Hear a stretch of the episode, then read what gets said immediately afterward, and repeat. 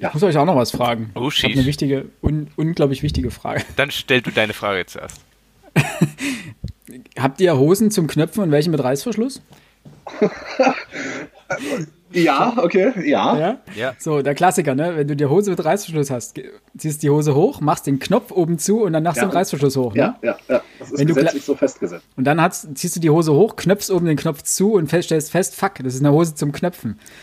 Ja, dann bist du, dann, dann fängst du an, entweder die Knöpfe zuzufummeln oder den oben nochmal aufzumachen und wieder, wenn du das auf einer öffentlichen Toilette machst, dann kommst du dir immer ein bisschen gescheitert vor. Zwei, zwei Sachen dazu. Zuerst, ja. ähm, wenn man auf so einer, also ich muss einfach diesen Gag wieder mal zitieren, weil ich den grandios finde. Äh, du bist auf einer öffentlichen Toilette mit so einem Bewegungsmelder und bist schiffen halt. So, keine Ahnung. Ja. Und das kann ja auch mal 30 Sekunden dauern oder so. Und in den 30 Sekunden geht das Licht aus. Und du bewegst dich ja jetzt nur nicht ruckartig beim Schiffen. So, wenn du dort an so einem Pissoir stehst. Und jetzt passiert mhm. folgendes. Es kommt jemand anderes rein. Der Raum ist dunkel. ja. Es geht das Licht an, weil er ja reinkommt. Und dann sieht er dich, wie du dort im Dunkeln wie ein übelster Creep vor so einem Pissoir stehst. Finde ich ziemlich funny. Was passiert? I told you. dazu habe ich auch noch was, eine, eine, eine Pissoir-Raststätten-Geschichte. Äh, wir waren irgendwann mal unterwegs und haben an einer Raststätte gehalten und da war natürlich, man muss aufs Klo und es war eine riesen Raststätte, also gigantisch groß und äh, auch das dementsprechend das Herren, die Herrentoilette ebenfalls äh, sehr großräumig. Ähm, das heißt, du hattest einen gekachelten Raum, einmal umlaufend hattest du die Pissoirs und teilweise auch Kabinen und in der Mitte hattest du so eine Trennwand stehen von der auch auf beiden Seiten nochmal, an der auch von beiden Seiten nochmal Pissoirs angebracht oh waren. Oh Gott, Alter. Ja, und jetzt kommt der Punkt, die Trennwand, die war nur halb hoch. Das heißt, wenn du an dem Pissoir standest, konntest du theoretisch deinem Gegenüber in die Augen gucken und das ist ah. das ist verstörend. Und jetzt zu der Quizfrage tatsächlich, oder die Gretchenfrage an, äh, an der Stelle, auch wenn ich jetzt nochmal rekurrieren muss auf Philipp. Was ist euch lieber, Reißverschluss oder Knöpfe? Reißverschluss. Kommt drauf an. Ich habe zum Beispiel eine Arbeitshose, äh, die hat einen Reißverschluss. Und das Problem ist, die ist irgendwie so geschnitten, der Reißverschluss geht immer ungefähr zur Hälfte auf. Unangenehm. Das, das passiert aber in der Knopfhose natürlich nicht. Dann machst du, machst du mit einem Schlüsselring und alles ist gut. Ich habe also immer so eine Gummi genommen.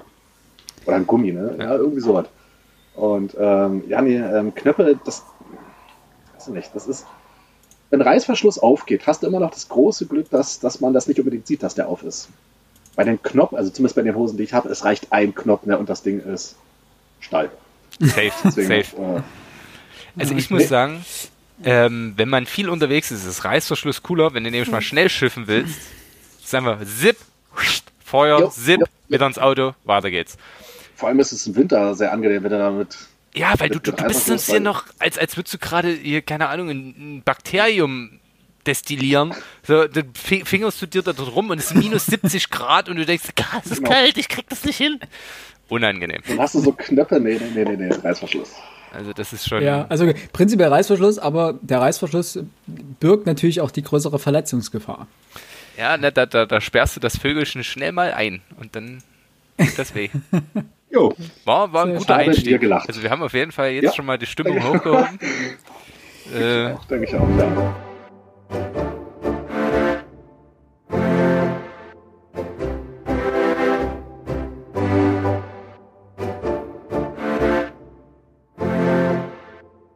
Ja, und damit begrüßen wir euch zu einer neuen Folge Frontespitz. Äh, ich bin Philipp und mit dabei natürlich wieder Max und äh, Alex. Moin, moin. Moin. Ja, es hat euch jetzt überrascht, ne, dass ich das jetzt so direkt eiskalt. Eiskalt, ne? Also gerade eben unterhält man sich noch über Vögelchen und äh, auf einmal sind wir schon wieder beim Frontispitz-Podcast. Das, das, Problem Aber, ist, äh, ja?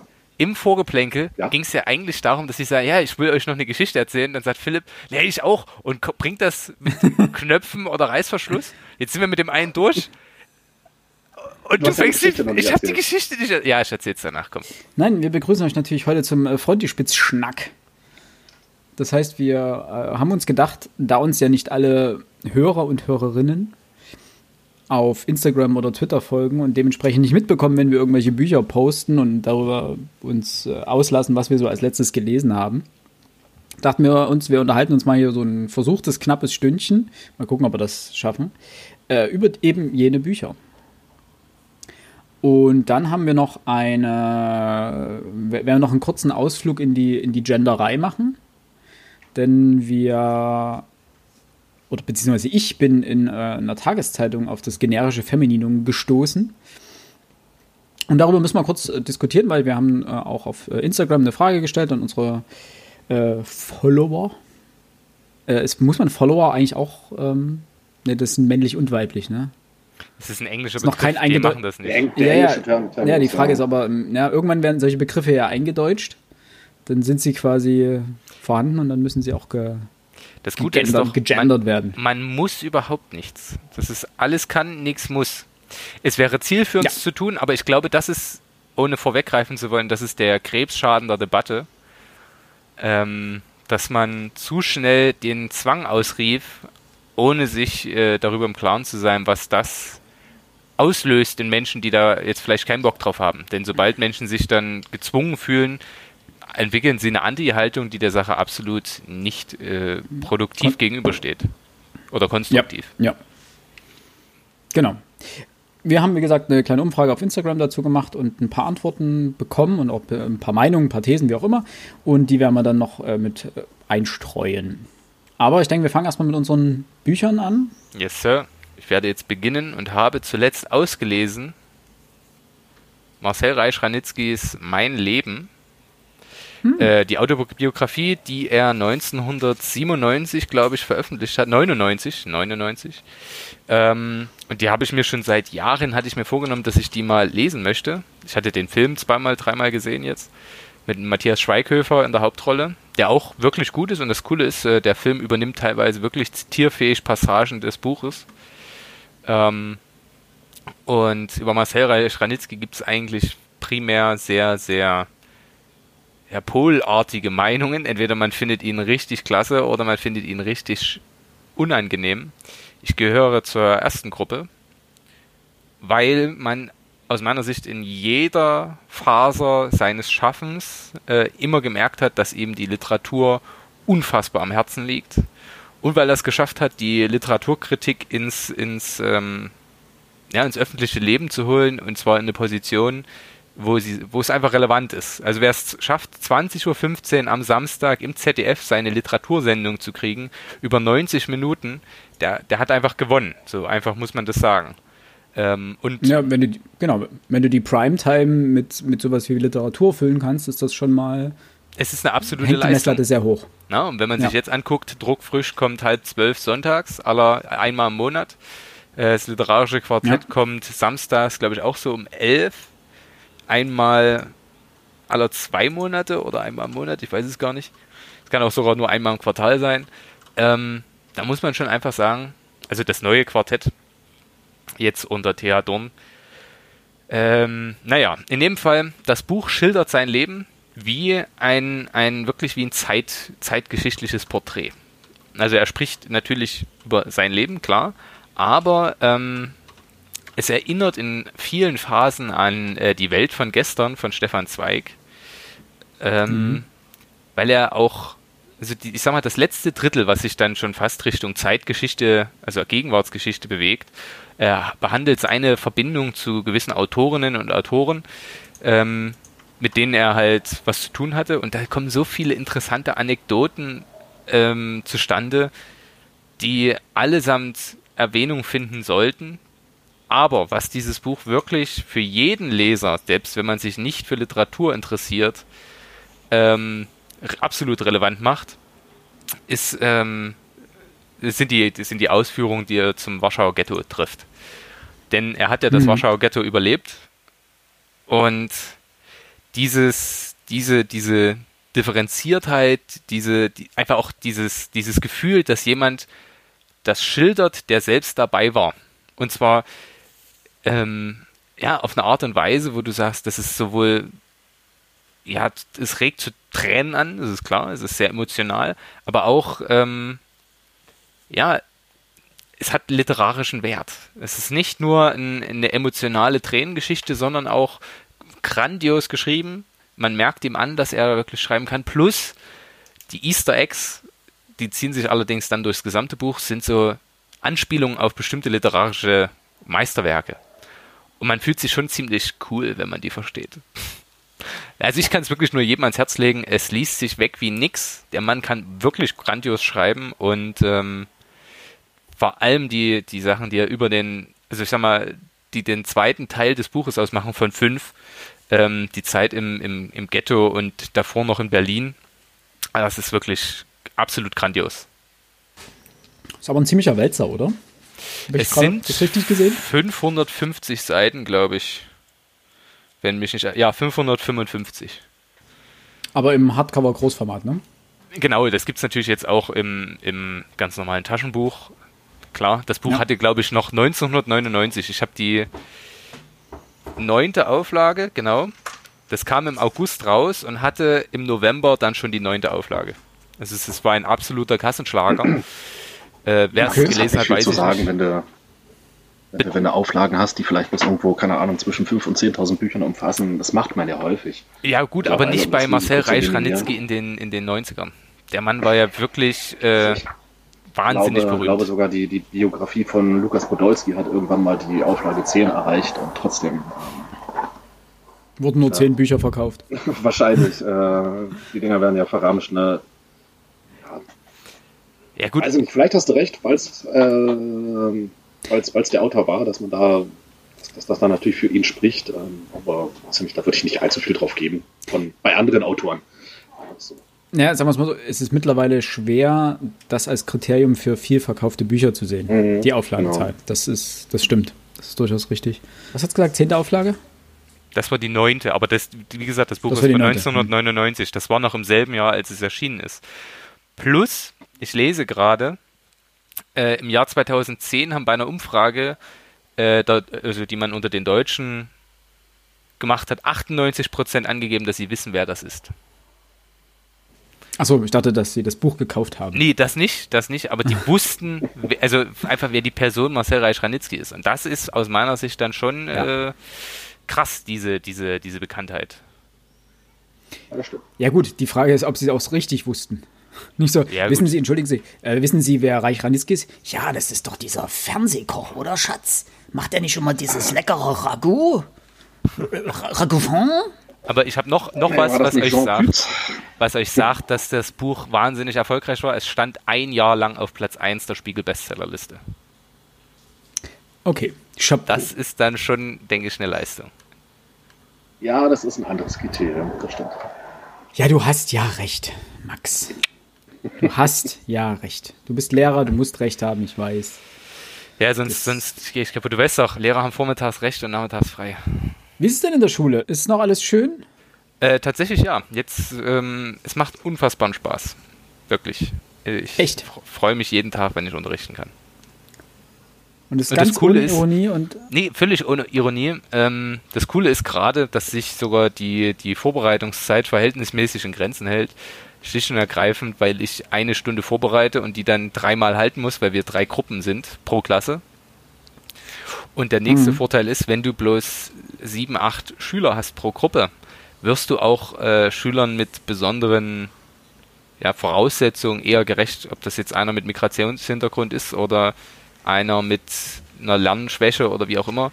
Äh, du kannst dort denen gerecht werden, was du halt nicht schaffst, wenn du 28, 26, 24 in einer Klasse hast. Die gehen dann einfach unter. Du kannst das nicht stemmen in der mhm. Form, wie ich es jetzt stemmen kann. Und dann habe ich halt mal zehn Minuten, wo ich die anderen arbeiten lasse, wo ich mich mit einem dann separiert äh, beschäftige und dem nochmal Unterstützung zuteil werden lassen kann. Das ist ziemlich, ziemlich schön. Also mir macht das wirklich, mir macht das riesige Freude. Ja, so Achtergruppen ist halt auch übelst cool eigentlich zum Lernen. Ja, also. Ist, also ich, merkt man ja in der Uni auch, wenn du irgendwie Seminare hast, wo wirklich nur noch acht Leute drin sitzen oder fünf oder so, das ist ein ganz, ist ein ganz anderes, ähm, eine ganz andere Gruppendynamik, die dann entsteht. Ich glaube halt auch wirklich, dass das auch für Seminare an der Uni, wenn du, also zumindest für Masterseminare, müsstest du immer bei neun den Cut setzen. Weil du hm. von Masterstudenten erwarten kannst, dass die Ahnung haben, die Texte gelesen haben, die zur Vorbereitung da sind und sich in eine Diskussion einbringen. ja. Ich weiß, dass das wieder mal illusorisch ist, aber wenn ich dann es sehe, dass so ich teilweise Seminare erlebt habe, wo dort 35, 40 Leute in so einem Raum saßen und drei Leute das Seminar gerockt haben, das kann Ja, da muss nicht man aber natürlich Ziel der Sache sagen, sein. dass das illusorisch ist, mit neun Mann ein Seminar abzuhalten, weil es einfach nicht genug Seminare gibt. Äh, weil es der Stundenplan nicht hergibt, weil vielleicht an anderen Zeitpunkten Vorlesungen sind, die irgendwie dann von allen besucht werden müssen, oder aber weil es ganz einfach keine Seminare gibt. Aber da muss man ja bei wirklich sagen. Ja? hatten wir riesen, also ich hatte da mal riesiges Glück. Ich habe äh, Lektürekurse gehabt zu fünft, inklusive äh, Dozent. Und ich hatte auch einen, was, ne, entweder Übung, Lektüre, Kurs oder was weiß ich was, da waren wir nur zu viert. Und dann waren mal zwei krank und dann war ich mit dem Dozenten allein und dann haben wir noch eine Stunde Schicht gemacht und wir sind rauchen gegangen. Das war sehr schön. Also man hat dann halt nur kurz äh, sich drüber ausgetauscht und ich glaube halt, es kommt immer drauf an, was du für Studierende hast. Wenn du richtig engagierte ähm, Studierende an, in so einem Kurs hast, dann macht das auch mit, viel, äh, mit wenigen Leuten richtig Bock. Du kannst aber auch Pech haben und hast 30 ähm, schweigsame, intro, introvertierte Menschen, die den Text nicht gelesen haben. Dann wünschst du dir, dass du zu Hause wärst als so Dozent, so kann ich es mir zumindest vorstellen. Ja. So, kommen wir zurück zum Thema. Alex, Buch. Okay. Ähm, ich habe das Buch tatsächlich nicht, noch nicht gepostet. Ich habe zuletzt gelesen Ball. Wird ja seit äh, September 2019 oder seit Oktober 2019 ähm, wird die komplette Dragon Ball Reihe als sogenannte Massivausgabe im Carlsen Verlag rausgebracht. Ich glaube, das hat man bei Naruto oder so schon gemacht. Ja. Das war ein Riesenerfolg. Und dann hat man sich wohl gedacht, okay, machen wir das doch bei Dragon Ball. Mittlerweile halte ich gerade in der Hand den sechsten Band, der rausgekommen ist. War ursprünglich geplant, dass die ein, äh, dass die monatlich herauskommen. Ähm, warum auch immer hat man das jetzt auf äh, einen zwei Monats ähm, Tonus gelegt. Das heißt, der nächste Dragon Ball kommt dann erst im August wieder raus, glaube ich. Aber egal. Ich lese jetzt halt alle zwei Monate halt Dragon Ball. Der sechste Band. Ähm, die Geschichten, wo es eigentlich mit Dragon Ball Z losging. Ist das jetzt Band 6? Und Also geht's das jetzt ist, das gerade ist los? Band 6, ja. Das ging, der ging eigentlich schon im Band 5 ging's ähm, damit los, was in der Serie dann Dragon Ball Z war. Ja. Und ja, für mich natürlich ein riesengroßes, tolles Thema. Ich bin mit Dragon Ball aufgewachsen. Ich kenne sowohl die Serie des kleinen Son Goku als auch des erwachsenen Son Gokus und habe mich da riesig gefreut. Philipp, ich glaube, du warst das, der mir das gesagt hatte. Vor mittlerweile über einem Jahr. Ey, Dragon Ball wird neu aufgelegt. Das kann sein, ja. Du liest ja ansonsten Und- eigentlich so gut wie gar keine Manga, ne? Praktisch gar nicht, ne. Wo stehen die gerade? Was ist der letzte, der, der letzte Endgegner, gegen den sie gekämpft haben? Ähm, das sind jetzt Vegeta und äh, wie hieß der Nappa? Ah, sind jetzt gerade auf die Welt aufgekommen. Also Raditz, der Bruder von ähm, Son Goku, äh, der ist natürlich schon tot. Und jetzt sind Vegeta und äh, Nappa aufgetaucht und ich sag mal, die beschnuppern sich jetzt gerade so ein bisschen. Es gab so die ersten paar Kampfhandlungen schon, wo unsere Helden mitbekommen, dass sie den beiden ja vollends unterlegen sind. Mal wieder. Mal wieder, naja, Son Goku ist halt zu dem Zeitpunkt gar nicht dabei. Der ist ja leider im Jenseits und wird dort trainiert und eilt jetzt auf die Erde zurück. Und, Stimmt, bei Meister er der- Bei Meister Kaio, genau. Und er wird aber dann halt erst in Band 7 auf der Erde wieder eintreffen. Also coole Story. Ähm, das muss man ja dem, wie heißt der Autor gleich? Ich kann es mir noch nicht merken. Akira Toriyama, Toriyama, ja. Gigant in der Manga-Szene, ne? Der Wie- Heldenstatus, sonst aber. Wie gesagt, Band 6 mittlerweile draußen. Der erste hat, glaube ich, 5 Euro gekostet, die restlichen kosten 10 Euro. Ja, Und am Ende sollen es 14 Bände werden.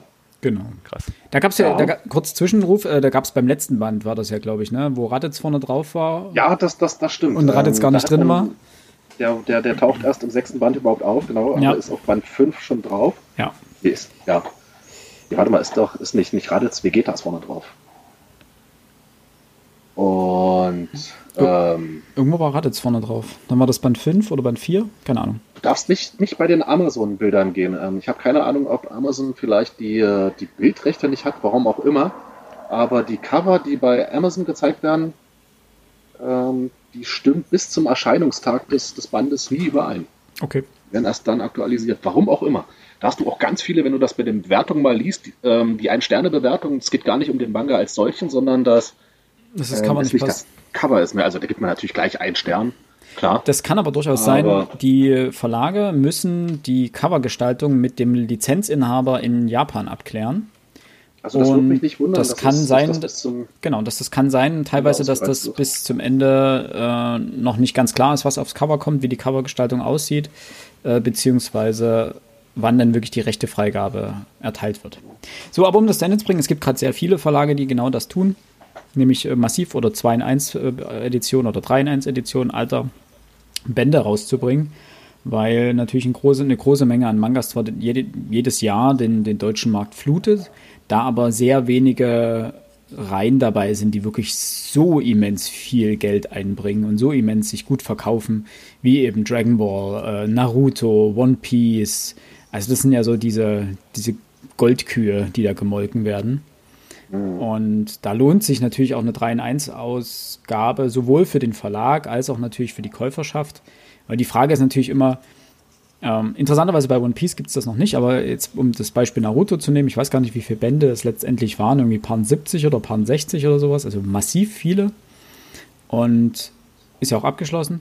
Äh, dann ist immer die Frage, wenn du dann jemanden hast, der neu einsteigen will in die Serie und sieht, verdammt, da sind 72 Bände. Boah, nee, das ist mir zu viel. 72 mal, keine Ahnung, 7 Euro oder sowas ist jetzt auch mhm. nicht hübsch. Und wenn er dann sieht, aber okay, cool, für 5 Euro gibt es hier einen 4 in 1 Band und äh, für 10 Euro dann immer einen 3 in 1 Band folgend, klar, dann lohnt sich das halt auch finanziell plötzlich. Ne? Und ja, ne, du hast halt dann so Leute wie mich, die, die dazugreifen. Genau. Ich meine, die, die alten Bände, ich weiß nicht, ob die auf dem Markt überhaupt noch frei verfügbar waren. Ähm, alle, alle Bände, das sind ja, warte mal, wie viel waren es denn? 14 mal 3, 42 oder so, ne? Genau. Ähm, weiß nicht, ob man die jetzt so problemlos alle noch im Handel bekommt. Ähm, und bevor ich dann irgendwo nachher 20 Euro für irgendwo den Band, keine Ahnung, 29 ausgebe, weil der vielleicht schon ausverkauft ist, ist das natürlich jetzt nicht verkehrt, wenn die jetzt nochmal, es sind ja immer drei Geschichten in einem Massivband drin, hm. kann man vielleicht auch mal sagen. Für 10 Euro, ja, da machst du ja nicht viel falsch. Nee, eben. Aber du kriegst die alten. Also, das ist alles Carson und Carson ist, hat eine sehr coole Geschäftspolitik, was alte Reihen und vergriffene Bände angeht, denn die drucken in der Regel alle Reihen irgendwie nach. Okay. Das war jetzt groß bei Hunter Hunter so, dass die 2017 ähm, war das, glaube ich, die kompletten vergriffenen Bände neu nachgedruckt haben, sogar mit, einem neuen, mit einer neuen Covergestaltung etc. Also was das angeht, muss man da sagen, das ist wirklich cool. Die Sammler sagen dann zwar immer so ein bisschen schade, ne, weil als Sammler bist du ja irgendwann teilweise darauf aufgestiegen zu sagen, okay, ich kaufe mir die Reihe komplett, weil irgendwann geht die aus dem mhm. Sortiment und dann wird die massiv viel wert und dann kann ich sie im Zweifelsfall wieder verkaufen. Also es ist so, so, ein bisschen gespalten. Einerseits schreit die Community immer so danach, ja, boah, die Bände von der und der Reihe, die hätten wir gerne mal wieder und oh, da kommt man so schwer ran und die Leute verlangen 400 Euro pro Band auf Ebay oder weiß der Geier was. Und andererseits ärgern sie sich dann, wenn der Verlag sagt, nö, wir drucken das einfach nochmal so nach. Und dann denken sie, ja toll, äh, ja, ist dann wieder nichts wert und ah, und dann sind, fühlen sie sich so ein bisschen in ihrer Sammlerseele gekränkt. Und da geht jetzt sozusagen ja. der neue Trend da so ein bisschen hin, dass in den Erstauflagen besondere Goodies dabei liegen oder Farbseiten drin sind oder wie bei My Hero Academia sozusagen das ganze Cover äh, in, in fluoreszierenden Farben gemacht ist, dass das im Dunkeln leuchtet. Und da hat man dann genau den Effekt, dass die Erstauflage kostet, die kannst du jetzt bei eBay kaufen, komplett 1 bis, ich glaube, 24 oder sowas. Und da verlangen die schon 4, 5, 6, 700 Euro dafür. Bloß weil es im Dunkeln leuchtet halt, ne? Ja. Ja gut, irgendwie muss die Leute ja fangen, ne? Und genau. wenn sowas halt nicht mehr rausgebracht wird und ja, wie du schon sagst, da ist die Sammler, es muss dann das sein und ja, okay, ist okay, verstehe ich. So, dann mache ich mal weiter. Ähm, ich habe endlich geschafft, äh, Axel Hacker über den Anstand in schwierigen Zeiten und die Frage, wie wir miteinander umgehen, äh, zu Ende zu lesen. Massiver Titel. Äh, kleines Büchlein. Ich habe am Anfang dieses Format, ich fand das überhaupt nicht geil. Weil das, das, das Problem, äh, das, das, keine Ahnung, das ist vielleicht äh, 7, 8 Zentimeter mal 10 Zentimeter, also ein komplett untypisches äh, Buchformat, als Hardcover jedenfalls. Und es sieht im Schrank oder im Regal komisch aus, weil kein anderes Buch dieses Format gefühlt hat. Zum Lesen ist es aber cool. Das ist halt so ein richtig kleines Büchlein, das du überall mit hinschleppen kannst, wo du dann ein bisschen drin rumschmökern kannst und dann. Ähm, das macht Spaß. Also das ist äh, Dass man cool. perfekt in die Jackentasche stecken kann für unterwegs, ja, ne? falls man mal wieder nachgucken möchte. Ja, an sich ist es ein richtig schönes Format. Es sieht halt nur, nur von, fürs Bücherregal halt nicht. So für unterwegs ist es ziemlich cool. Äh, du hast es ja auch schon gelesen, Max, ne? Ja, aber ist bei mir schon ein bisschen länger. Ich glaube, ich habe es auch bloß als Taschenbuch, weil ich die gebundene Variante einen Hauch zu teuer fand. Ja, die gebundene Variante, muss man dazu sagen, kostet 18 Euro. Das Ganze hat äh, 189 Seiten, also ist jetzt nicht, nicht wirklich viel. Ist im Kunstmann Verlag erschienen und zwar 2000 und, na, 2017. Hat es dir denn gefallen? Ja, unglaublich. Also ich bin, ich, ich mag Axel Hacke. Er hat ja die Kolumne für die Süddeutsche geschrieben, glaube ich. Jawohl. Macht er Ähm, immer noch. Daher kan macht er immer noch. Daher kannte ich ihn von seinem Leben mit seinem Kühlschrank Bosch. Das war, ähm, gibt es ja auch als, als Hörbuch oder Fassung, beziehungsweise als Lesung. Ähm, er hat ja kleine Bücher rausgebracht, wo er seine Kolumnen zusammengefasst hat und dann die eben auch als Hörbücher und die sind von ihm selbst gelesen. Sehr unterhaltsam, sehr kurzweilig, sehr pointiert. Äh, der Mann kann mit Sprache umgehen. Das ist keine Frage. Und in dem Buch geht es letztendlich darum, er, er hinterfragt so den, die, die ganze Thematik, was ist Anstand? Und er gründet erstmal, also es ist kein Buch, das dir jetzt eine, eine Handlungsanweisung gibt, wie du dich jetzt in deinem Leben karmagerechter verhältst, wie du mehr Anstand walten lässt und wie du mit anderen Menschen umzugehen hast. Das ist, würde ich jetzt nicht direkt sagen, also es ist keine, eben keine Handlungsanweisung, sondern eher die, er wirft sich quasi selber Fragen vor und versucht die irgendwie zu beantworten. Eben, was ist denn Anstand überhaupt? Was definiert denn Anstand? Was, was bezeichnen wir denn so landläufig als Anstand? Und zieht allerlei Zitate ran und allerlei äh, Literaten, also über Fallada, über Heine, über Aristoteles, über Marc Aurel. Also er geht da einmal quer durchs Potpourri der Literaturschaffenden dieser und vergangener Zeiten. Was übrigens eine der großen Stärken des Buches ist, die unglaubliche Menge an Buchvorschlägen beziehungsweise an, an Literaturverweisen, die er äh, anbringt. Dabei sind David Foster Wallace, äh, Erich Kästner, äh, K- Adolf Freiherr von Knigge, über den er auch geht, äh, Yuval Harari und so weiter. Und er baut das ganz interessant auf. Es gibt sozusagen zwei Ebenen in dem Buch. Die eine ist die, wo er mit einem Freund bei einem Bier in einem Biergarten sitzt und darüber Mhm. entspinnt sich sozusagen eine Debatte über das Thema Anstand und was man denn überhaupt noch dürfe. Und der, die Grundlage dafür ist, dass man dieses Bier eigentlich gar nicht, was er da bestellt, eigentlich gar nicht mehr trinken dürfe, weil die, Es wird nicht mehr hier hergestellt, sondern es wird ja irgendwas, es ist eigentlich gar kein bayerisches Bier mehr, sondern es wird irgendwo anders zusammengebraut, irgend sowas. Also man, man stellt fest sozusagen, dass es ein Bier ist, das man eigentlich boykottieren müsste, weil eigentlich nicht mehr das drin ist, was draufsteht und überhaupt. Und darüber entspinnt sich eben die Debatte, was ist denn anständig? Ist es denn anständig, so ein Bier unter dem Label zu verkaufen, wenn das gar nicht mehr drin ist und so weiter? Und dann kommt man vom Hundertsten ins Tausend und er erklärt, und er versucht es eigentlich, er ist sich selbst, glaube ich, nicht sicher, was Anstand ist und wie man miteinander umgeht, so direkt. Ähm, da er merkt, wenn man sich immer mehr mit diesem Thema auseinandersetzt, dass es immer einen Punkt gibt, wo du nicht weiter weißt mit deinem Latein, ob das, ob das oder das nun richtig ist. Ähm, geht dann natürlich auch um das ganze Thema äh, Cybermobbing, um äh, soziale Netzwerke im Allgemeinen natürlich auch. Wie anständig ist es denn sozusagen, dass die Netzwerke nicht redaktionell begleitet werden, wenn dort Hass äh, grassiert letztendlich und wenn Menschen da aufs Übelste beleidigt werden. Äh, auch die Tatsache, dass man eine Zeit lang irgendwie auf Facebook und Co. irgendwelche Videos von Enthauptungen oder sonst was zu sehen bekommen hat, ohne dass die gelöscht wurden. Das ist das Schöne an dem Buch wirklich ist, es regt unglaublich zum Nachdenken an. Ähm, und man beschäftigt sich selber mit dieser Frage, was ist denn anständig und wie, wie verhält man sich denn auch anständig gegenüber seinen Mitmenschen? Und äh, geht natürlich eben auch um die, diese ganze Thematik Polarisierung der Gesellschaft, Hass, das ist das immer, da kommen wir dann vielleicht später noch in unserer kurzen Gender-Debatte darauf. Ähm, es gibt so diese, diese gemäßigte Mitte gibt, gibt es nicht mehr, die miteinander debattieren kann, ohne sich gleich angegriffen zu fühlen, sondern meistens werden, hauen sich zwei Parteien Meinungen um die Ohren und wenn der eine lauter schreit als der andere, dann fängt der andere mit Beleidigung an. Und dann geht's gleich, wird gleich richtig schön vom Leder gezogen. Das ist übrigens äh, der eine der Sachen, bei denen ich ihm widerspreche, weil ich glaube, dass das die, die öffentliche, der öffentliche Diskurs ist, der genau so abläuft, wie er es schildert. Aber ich glaube nicht, dass Ja. es die Gesellschaft im Ganzen betrifft, ähm, weil meine Erfahrung ist tatsächlich, wenn man Menschen äh, vis-à-vis ins Auge blickt, dann kann man sich mit den meisten wirklich äh, normal unterhalten, auch wenn die vollständig andere ähm, Vorstellungen haben weil also jetzt nicht, keine Ahnung, man ist auf einem Marktplatz und dort stehen 500 Demonstranten gegen 500 Demonstranten, da macht dieses Vis-à-vis -vis keinen Unterschied. Aber dieses, ich schaue jemanden in die Augen und wir unterhalten uns bei einem Käffchen über irgendein Thema. Oder wir sind auf einer Party und unterhalten uns dort über irgendwas und kippen derweil irgendwie ein Schnäpschen rein oder so. Ähm, dann findest du immer gemeinsame Schnittmengen, immer in dem Fall fast immer. Es gibt Sachen, bei denen man dann keine Schnittmengen findet, aber dann beendet man das Gespräch, weil man schon merkt, oh, das, das wird nichts, glaube ich. Ich glaube, wenn man da Empathie hat, funktioniert das mit fast jeder Person, dass man immer Kompromisse finden kann.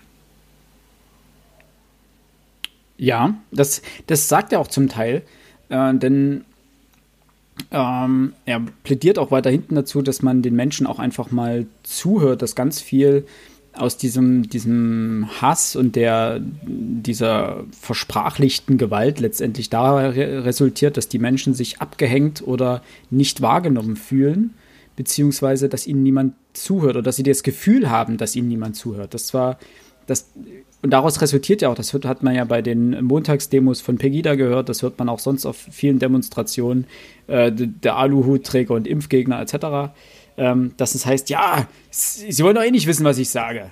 Sie hören mir eh nichts zu, gehen Sie weg, Sie gleichgeschaltetes Medium, bla bla bla und so weiter. Das fällt dir immer wieder auf, das ist ein Narrativ, der dort überall vorkommt, weil sich auch selten jemand hinstellt und sagt, gut, dann Ne? Erzählen Sie mal. Oder, also, die auch weil er sagt natürlich. reicht ja dort auch nicht, finde ich. Genau das, genau, das sagt er nämlich auch. Ähm, es gibt dort nämlich einen Fall, in dem äh, ein Politiker mit einer äh, Dame auf einer Montagsdemo spricht. Und Martin Dulich. Der ist Wirtschaftsminister, glaube ich, hier in Dresden, äh, in Sachsen. War. War? Na, die, jetzt ist ja Kenia die Koalition. Ich weiß nicht, ob er diesen Posten behalten hat. Müsste man mal nachgucken, ja. aber ich bin mir nicht sicher, ob er den Posten noch immer hat. Er war auf jeden Fall in dem Moment Wirtschaftsminister. Scheint äh, es ist seit 2000, äh, November 2014. Also ja. er ist es geblieben. Er ist es geblieben. Tatsächlich. Ja. Gut, hätte man das geklärt. Ähm, genau, und diese Situation schaukelt sich ein bisschen hoch zwischen den beiden, denn er wirft dieser Frau ja immer wieder vor, ja, sie wollen mir ja gar nichts erzählen, sie, sie wollen ja gar nicht mit mir reden und äh, sie immer wieder, ach, sie wollen doch eh nicht und ah und dies. Also die, die reiben sich aneinander, ohne sich da irgendwie aufeinander einzugehen. Und er, also äh, Hacke sagt dann auch, ja, das Richtige wäre, oder was Anführungsstrichen, das Richtige wäre wahrscheinlich auch gewesen, dort kann man nicht diese Gesprächssituation herstellen, weil das, es gibt gerade einfach keine, keine Ebene, wo man dort, gerade bei so einer Demo, äh, darüber reden kann. Er wird als Politiker noch anderes zu tun haben dort. Äh, sie ist als Demonstrantin äh, auch dort gerade nicht in der Lage, beziehungsweise bereit, dort ein Gespräch anzufangen. Und er meint, oder Hacke meint dann so, das Sinnvollste wäre gewesen zu sagen, hier, kommen Sie, kommen Sie mit, wir gehen einen Kaffee trinken und unterhalten uns unter vier Augen. Wo wirklich ein, ein, in Anführungsstrichen, intimes Gespräch stattfinden kann, wo man wirklich auf den anderen eingehen kann und auch zuhören kann, ohne dass man von irgendwelchen äußeren Reizen abgelenkt wird. Und dafür plädiert er eben. Also Hacke, dass äh, man einfach mal wieder aufeinander zugeht und sich quasi dem anderen zuhört. Und das ist natürlich gerade in sozialen Medien eigentlich nicht möglich. Das merkt man ja in der ganzen Kommentarsektion unter diversen Videos und Artikeln immer. Da liest in der Regel kaum einer, was vorher geschrieben wurde. Das macht Hacke in dem Fall auch. Er hat mal zu irgendwelchen Videos äh, beziehungsweise zu irgendwelchen äh, Artikeln die Kommentare durchgelesen und mal so Auszüge gepostet. Der wird einfach nur mit seiner Meinung um sich geschmissen. Und da wird vielleicht noch ein anderer beleidigt, der dort auch irgendwie eine Meinung hatte, aber alles andere spielt schon keine Rolle. Das heißt, da geht es nicht um den Austausch, sondern einfach nur um das Dalassen einer Meinung. Ja. Und ja, man muss einfach sagen, dass in sozialen Netzwerken oder bei diesen Kommentarfunktionen, es ist ja nicht mal gewünscht, dass eine Diskussion aufkommt. Nee. Kommentarfunk, also Kommentarfelder sind auch nicht so angeordnet, dass du gut diskutieren kannst sie haben auch gar nicht, also, also auch rein technisch sind sie jetzt nicht so angelegt, dass du damit wirklich eine sinnvolle Diskussion zustande bringen kannst. Das ist allgemein auch schwer von äh, in Form eines äh, ja, Blogs oder einer, einer Spalte, die unter einem Artikel oder sowas ist, da irgendwie eine Diskussion anzuregen. Klar kannst du mit Zitaten und so weiter arbeiten, aber dann, man sieht das ja häufig selber, wenn man mal ein Foren oder sowas liest und dann hast du zwar ein Zitat, du siehst aber, dass dieser Forenbeitrag schon 98 Seiten hat und weißt gar nicht mehr, auf was er zitiert, also von wo das kommt und was alles dazwischen steht. Also du müsstest dann wirklich einmal 98 Seiten durchlesen, um den, dir irgendwie ein Bild machen zu können. Und da ist die wahrscheinlich 80 Prozent davon ist aber kein sinnvoller Beitrag oder sowas. Äh, lange Rede, kurzer Sinn. Ähm, ich kann dieses Buch wirklich, wirklich jedem ans Herz legen. Einfach, ähm, man muss nicht der Meinung Hackes sein. Man kann sagen, dass er ähm, bei manchen Dingen vielleicht ein bisschen provokativ oder ein bisschen äh, nicht weit genug geht. Keine Frage. Aber es regt definitiv zum Nachdenken an und äh, lässt einen vielleicht auch in diversen Situationen einfach ein bisschen anders denken und nicht so impulsiv irgendwie seine Meinung rausschreien und führt im besten Fall auch einfach dazu, dass man den anderen, den Gesprächspartner, mit dem man sich unterhält, was mir häufig passiert tagsüber, so mit anderen Menschen im Umgang, jetzt vielleicht zur Zeit von Corona weniger, aber dass man dem auch wirklich mal zuhört und auf das eingeht, was er sagt, anstatt einfach nur darauf zu warten, dass er aufhört mit Reden und man selber plötzlich oder endlich seinen Beitrag loswerden kann. Und äh, das beobachtet man ja leider viel zu häufig, dass man zwei Gesprächspartner sieht, die sich unterhalten und man merkt, der eine sagt was und der andere wartet nur, bis es vorbei ist und sagt dann auch was und es hat mit dem Erstgesagten gar nichts mehr zu tun und irgendwie reden beide aneinander vorbei. Hauptsache, sie sagen mal was. Ja, sie monologisieren beide und es kommt nun mal dann kein Dialog zustande. Ja. Und äh, ich glaube, das ist auch was, was ich jetzt unseren Zuhörerinnen und Zuhörern mitgeben würde, wäre ähm, eine kommunikative Situation herstellen, in der ein Gespräch möglich ist und nicht, wo man um Repräsentation nach außen äh, aus ist. Das heißt, auf so einer Demonstration braucht, braucht keiner also die Demonstranten brauchen sich nicht, also gegen Demonstranten und Demonstranten, da wird es kein Gespräch geben. Das wird nicht vorkommen. Schlicht und ergreifend, wenn 100 Leute hinter dir stehen und sagen, wir haben Recht oder er hat Recht und auf der anderen Seite passiert genau das Gleiche, die brüllen sich am Ende nur noch gegenseitig an. Völlig ziellos. Und wenn ihr mit Menschen sprecht, die, egal auf welcher Seite ihr steht und wo die anderen stehen, ähm, es ist immer zielführend, Axiome festzulegen, oder Werte, Wertefundamente festzulegen, die man gemeinsam teilt. Das heißt, äh, was weiß ich, also normalerweise so das Grundgesetz ist das, was für uns alle gilt und darauf können wir uns einigen. Die Würde des Menschen ist unantastbar und ab dem Moment kann man dann sagen, es gibt keine Redeverbote, du kannst, wir sind im privaten Gespräch, du kannst dir alles sagen. Ich werde vielleicht dagegen steuern und sagen, hier sehe ich gar nicht so und das finde ich auch nicht okay, dass du das so siehst, aber es ist ja deine Ansicht, solange es eben auf diesem Fundament bleibt, solange das gegeben ist, ähm, ist jede Debatte möglich, finde ich, ist meine ja. persönliche Einschätzung. Und anders wird es nämlich auch nichts. Wenn ich immer sofort verbiete, gewisse Gedanken oder Gags, manchmal macht man ja auch einen Witz oder versucht dann was zu äh, äh, reinzubringen. Sowas muss man eben sehr, sehr gering halten, vor allem wenn es eine fremde Person ist. Jedwede Ironie, jedwede äh, ja, jetzt muss ich ja sagen, das finde ich halt immer sehr unangenehm. Alice Weidel hat diese Art immer. Das ist so ein, so ein, so ein herablassendes, ja, das werden wir noch sehen. Ich kann diesen Tonfall nicht, weil ich das mir völlig fremd ist, dieses, dieses Ja, ja, hm, hm. So, das, ist so, ja. das ist unangenehm. Und wenn man so mit seinem Gegenüber umgeht, dann kann ich mir auch vorstellen, dass Kommunikation scheitert. Es geht immer darum, dem anderen das Gefühl zu geben, ich höre dir zu, ich schätze deine Meinung wert, auch wenn ich sie nicht teile. Ich toleriere deine Ansichten. So. Man kann natürlich ja. auch sagen, hier, an der Stelle kann ich das nicht mehr tolerieren, das finde ich absolut nicht in Ordnung, dass du das so siehst und ich bin mir nicht sicher, ob das Gespräch hier noch Sinn ergibt. Ist auch okay, aber da muss man eben offen das so kommunizieren und mal wertfrei kommunizieren, ohne dem anderen direkt das Gefühl zu geben, dass er weniger wert sei. So, das waren meine Two Cents dazu. Ich würde sagen, da wir die Folge nicht allzu lang werden lassen wollen. Bitte? Äh, ja, habt ihr noch Bücher, die ihr irgendwie noch äh, droppen wollt? Klar, klar, ich, ich beeil mich auch. Ich habe noch gelesen von Hans Rosling ähm, und seinem seiner Tochter oder Schwiegertochter und Sohn oder Schwiegersohn, ich weiß es nicht. Äh, Factfulness. Wie wir lernen, die Welt so zu sehen, wie sie wirklich ist. So für das könnt ihr Hörerinnen und Hörer jetzt nicht sehen, aber ich halte das Cover ins Bild. Ähm, und die Grundidee des Buches ist wie folgt. Äh, Hans Rosling beginnt und stellt ähm, 13 Fragen, die man als Leser auch beantworten soll. So zum Beispiel, äh, wie viele Mädchen absolvieren heute eine fünfjährige Grundschulbildung in den Ländern mit niedrigem Einkommen? 20, 40 oder 60 Prozent. Alex, was denkst du denn? Ich nehme mal die goldene mit und sage 40 Prozent. Philipp? Äh, allerdings ohne das begründen zu können. Äh, so rein aus dem Bauch aus würde ich jetzt 20 Prozent sagen. Okay. Und dann machen wir noch eine zweite Frage.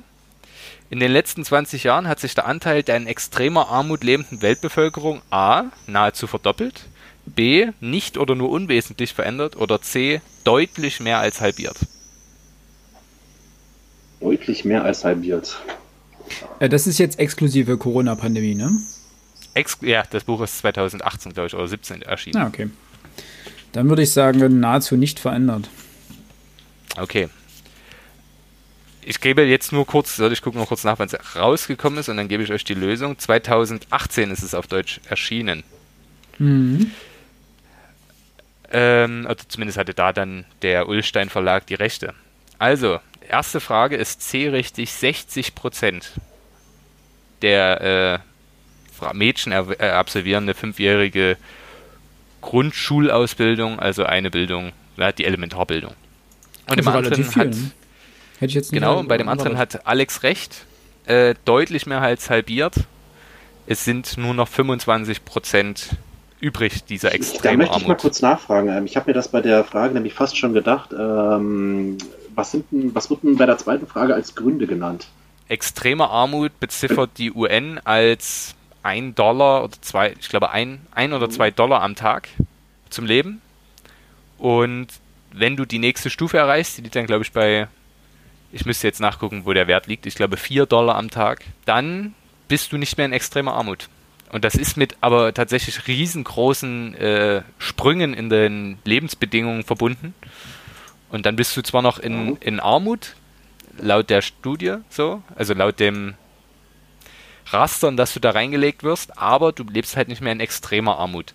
Und extremer Armut heißt in dem Fall, du hast keine Schuhe, du hast äh, eine, eine Kanne, mit der deine Kinder 40 Kilometer jeden Tag zum nächsten Brunnen laufen, um dort äh, was zu Wasser zu holen. Du äh, äh, kochst auf einem Lagerfeuer in deiner Lehmhütte. So, das ist extremer Armut.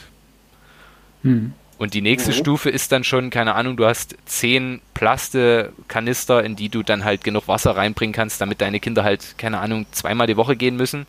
Oder halt ein Fahrrad haben, mit dem sie hinfahren können. Du hast ein normales Haus, du hast Schuhe an. Es gibt eine ganz coole Geschichte, die Hans, Hans Rosling dann erzählt, wie er sich mit dem, mit dem Premierminister eines afrikanischen Landes unterhält. Dieser sagt, ja, Zahlen schön und gut, aber mir reicht dieser eine Tag, unser äh, Nationalfeiertag, und dann gucke ich einfach die Leute an. Und meinte, hä, warum? Naja, Jahr zu Jahr haben mehr Leute Schuhe an. Und umso, umso mehr Leute Schuhe anhaben auf diesen Demonstrationen, weil da wirklich die ganze Bevölkerung unterwegs ist, umso mehr kann ich sehen, dass sich der, also, dass sich der Wohlstand in unserem Land entwickelt.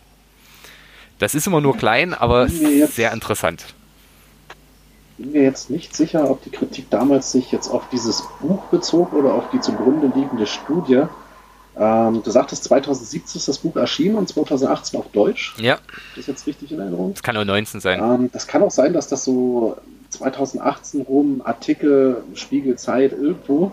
Ich glaube, da ging es auch um die, die Armut auf der einen Seite und die Alphabetisierungsquote auf der anderen Seite, ähm, dass die in den letzten 20 Jahren ähm, teilweise um 60, 70 Prozent zurückgegangen sind auf der Welt. Und das hat man gefeiert, dass die UN damit eben, dass, dass die Projekte, die die UN weltweit fördert, dass die ähm, eben Erfolg bringen und hat dann diese Prozentzahlen ange, angebracht. Und die Kritik, ähm, es gab einige Forscher, die das unglaublich kritisiert haben, weil etwa, jetzt weiß ich nicht, ob es die Analphabet Analphabetisierungsquote war oder die Armut. Es war irgendwo bei eins von beiden Sachen ist, ist halt, äh, ich glaube, um, um 800 Millionen Menschen konnten entweder mehr, also mehr 800 Millionen Menschen mehr konnten lesen oder 800 Millionen Menschen äh, mussten weniger Hunger leiden. Das Problem war, knapp 600 Millionen davon ähm, entfallen ausschließlich auf China Ja, der Wachstum in China. Ähm, die, die Sache mit der UN, die hat fast gar nichts beigetragen. Äh, So viel tatsächlich. Gelder in die Hand genommen weltweit. Das war der Kritikpunkt. Ne? Das war damals die Kritik. Ich weiß nicht, ob es an diesem Buch war. Das weiß Und, ich ähm, nicht. Die Kritik war eben, dass die Äh, aber die Kritik ist in dem Fall gerechtfertigt. Nur sagt Hans Rosling genau Ja. das Gleiche. Äh, Indien und China sind Okay. der Großteil dieser Länder, bei denen es extreme Sprünge gab, äh, wo einfach durch die Vielzahl an Menschen, ähm, denen halt jetzt ein, Genau, genau. ein Leben auf Stufe 2 oder gar 3, in China teilweise 4 äh, möglich ist. Also Europa, Westeuropa ist fast alles 4. Ähm, das ist die höchste Stufe, die du kriegen kannst. Ähm, mit, glaube ich, 32 Dollar pro Tag zum Leben. Was in dem Falle heißt, äh, da zählt auch alles, was du besitzt dazu. Ja, und dann kommen wir locker flockig alle auf diesen Wert. Ähm, man muss halt sehen, dass Hans Rosling folgendes macht. Äh, der ist, oder machte, der ist leider schon verstorben. Äh, deswegen ist dieses Buch auch sehr flott publiziert worden, um sein Schaffen der vergangenen 40, 50 Jahre ähm, irgendwo zu erhalten. Der ist mit diesen Fakten tatsächlich, also der fügt hier gefühlt 150 Seiten davon sind nur Quellenverweise, Studien und so weiter und so fort. Ähm, und tatsächlich auch immer Einschränkungen, wo das jetzt passt und was man dagegen einzuwenden hat und was weiß ich was. Ähm, und er fügt halt an, dass er, dass er einfach auch, keine Ahnung, bei einer in Lindau war ein Nobelpreisträgertreffen, wo hier die ganzen Physik, äh, Chemie, was weiß ich was, Nobelpreisträger da waren und hat denen diese 13 Fragen vorgelegt. Und tatsächlich liegt die Quote bei der Beantwortung der Fragen teilweise wirklich deutlich unter 20, 10 Prozent. Also von Ah, den Leuten, die es richtig beantworten. Hm. Ähm, und er, das fand ich ganz lustig, er macht immer den, den Affentest. Das heißt also, ähm, wenn du Schimpansen drei Bananenstauden hinlegst und auf die eine A, auf die zweite B, auf die dritte C schreibst, ist die Chance, dass der Schimpanse die richtige Antwort hat, genau 33 Prozent. So, Zufall halt. Ja. Und tatsächlich in den meisten Fällen liegen die Menschen deutlich unter der Zufallsquote. Es muss also einen Grund geben, warum wir die Welt deutlich schlechter wahrnehmen, als sie eigentlich ist. Und das ist der Aufhänger dieses ganzen Buches. Dass er sagt, okay, wie schaffen wir es, eine Welt so zu sehen, wie sie sich tatsächlich entwickelt? Unser Bild von, keine Ahnung, afrikanischen Ländern ist das von vor 50 Jahren. Aber welche Schritte dort gemacht worden sind, sehen wir nicht, weil wir auch ähm, äh, gewisse, gewisse Sachen nicht wahrnehmen. Der stellt beispielsweise die Frage, wie wird sich die Ent Bevölkerungsentwicklung in den nächsten 100 Jahren weiter fortschreiben? Wie viele Kinder wird es dann geben? Heute sind es 2 Milliarden. Was schätzt er? Es gibt die Antwortmöglichkeiten 2, 3 und 4 Milliarden. Wie viele Kinder, Kinder? werden wir? Ja, also junge Menschen, das muss man statistisch so sehen. Also wird sich das erhöhen oder verdoppeln oder gleich bleiben? In Relation zu den alten Menschen oder generell als. Nein, die, die absoluten Zahlen. Wir haben derzeit 2 Milliarden Kinder oder junge Menschen auf der Erde. Wie viele werden es in 100 Jahren sein? Oder im Jahre 2100, wie auch immer? Wird sich Ist- erhöhen? Wird sich verdoppeln oder wird sich Keine Ahnung. Gehen wir da mal davon aus, dass die Welt sich immer weiter verbessert und äh, industrialisiert, dann dürften es ja eigentlich weniger werden. Ja, irgendwie ist das ja das, das jede Industrienation ähm, hat immer weniger Nachwuchs. Die Antwortmöglichkeit gibt es nicht. Deswegen würde ich sagen, 2 Milliarden. Bleibt. Bleibt Ja, ungefähr gleich. bleibt's auch. Ähm, und der, also die Begründung dafür fand ich halt so faszinierend. Äh, ich spoiler gerade das ganze Buch, aber ist nicht weiter wichtig. äh, ich kann es jedem nur ans Herz legen. Ähm, es gibt tatsächlich in der Welt zwei, zwei Phasenmomente. So, den ersten können wir ungefähr bei uns in Deutschland so um 1900 sehen oder noch früher. Eine Frau kriegt neun Kinder, davon sterben sieben und durch die zwei, die übrig bleiben, bleibt die Bevölkerung ungefähr stabil. Ja. So, klar. Dann, gut, außer jetzt, da ist Deutschland ein schlechtes Beispiel, weil wir zwei Weltkriege angefangen haben. Ähm, dann passiert folgendes: Die Lebensumstände werden immer besser. Die Frauen kriegen immer noch viele Kinder, merken, ist gar nicht mehr notwendig. Die kriegen weniger Kinder und es pegelt sich irgendwann immer so bei zwischen 1 und 2 ein. Mhm. Ganz schlicht. Und diesen Punkt haben wir jetzt die letzten 50 Jahre in der ganzen Welt gesehen. Sobald die Lebensbedingungen steigen, sobald die Bildung steigt, sobald die Gleichstellung der Frau steigt, schrumpft die Zahl der Kinder, die Pro, pro Familie bekommen werden, ja. pro Familie, genau. Und das Interessante ist aber, dass wir immer denken, das passiert noch, aber das Lustige ist, es ist schon soweit. In so vielen afrikanischen Ländern ist die Frauenquo äh, äh, die Kindergeburtsrate bei 2,1 und wir sind hier in Europa bei 1,7 oder so. Also die sind fast genau da. Außer halt in den Ländern, die wirklich sich noch in extremer Armut befinden, da ist die noch deutlich höher. Aber selbst da schrumpft sie schon. Das heißt also, selbst wenn unsere Bevölkerungszahl dann bei 11 Milliarden ankommt, und das ist so die Prognose, die man um 2100 ansetzt, äh, dann hängt das schlicht und ergreifend damit zusammen, dass wir dann gesättigt sind. Dann bleibt es immer so. Außer es kommen halt große Krisen und so weiter und so fort. Aber danach wird es einfach nicht weitergehen, weil der, also zumindest sehen das die Prognosen. Ne? Du weißt ja, äh, Prognosen sind immer schwierig, vor allem wenn sie die Zukunft betreffen. Ich fand es in dem Fall sehr interessant, weil auch er tatsächlich auch ähm, rassistische Denkmotive äh, ähm, offenlegt, die wir einfach haben. Wir denken halt, nee, das hat kulturelle Gründe, da wird sich nie was ändern. Was aber Quatsch ist. So, es hat sich ja schon geändert. Es ist ja schon soweit. Und selbst jede Verbesserung, wenn sich irgendwas jedes Jahr um ein Prozent verbessert, ist es in 100 Jahren trotzdem ein gewaltiger Schritt. Ja. Wenn man es eben so betrachtet. Finde ich ganz interessant. Es gab, ähm, kennt ihr kurz gesagt, das glaube ich, äh, dieses, dieses Format äh, auf YouTube, äh, ich glaube, gehört zur Funk-Mediengruppe beziehungsweise zur, zum, zum Funk-Netzwerk, ist ja keine Mediengruppe, glaube ich, ähm, die ja immer solche kurzen Videoclips machen zu verschiedenen äh, Phänomenen, eben auch zum Thema Überbevölkerung. Und da war das eben auch äh, der Punkt, wo man gesagt hat, die, die Bevölkerung ist in Kategorien eingeteilt, Stufe 1, 2, 3, 4, je nachdem, wie weit sozusagen eine Nation ist in seiner äh, Entwicklung. Und man eben festgestellt hat, dass ab, ich glaube, ab Stufe 3 oder sowas sinkt dann extrem die, die Wachstumsrate, was äh, Kindergeburt was Geburten anbelangt.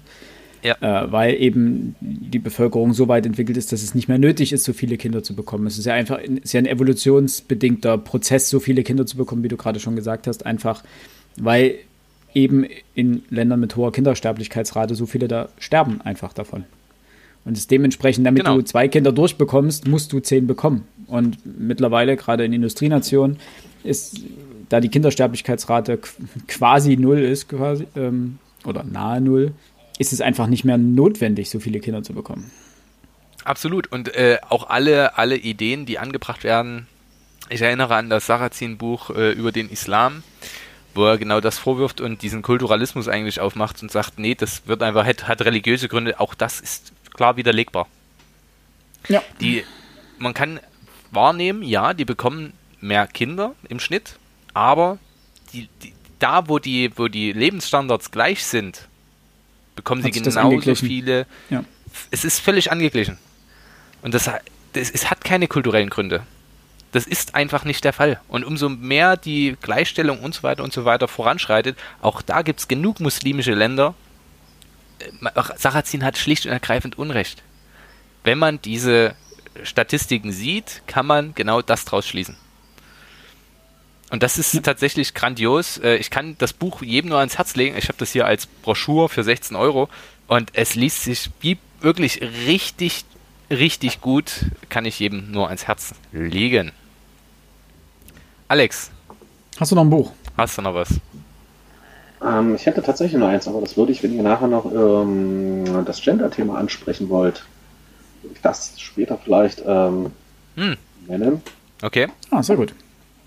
Dann mache ich fix noch. Äh, Wäre nämlich eine perfekte Überleitung. Ja, ja nee, kein Problem. Äh, dann mache ich fix noch ähm, zwei Bücher. Wir waren äh, auf einer, also meine Freundin und ich waren auf einer Lesung und war ganz lauschig, war im Sozietätstheater im Garten.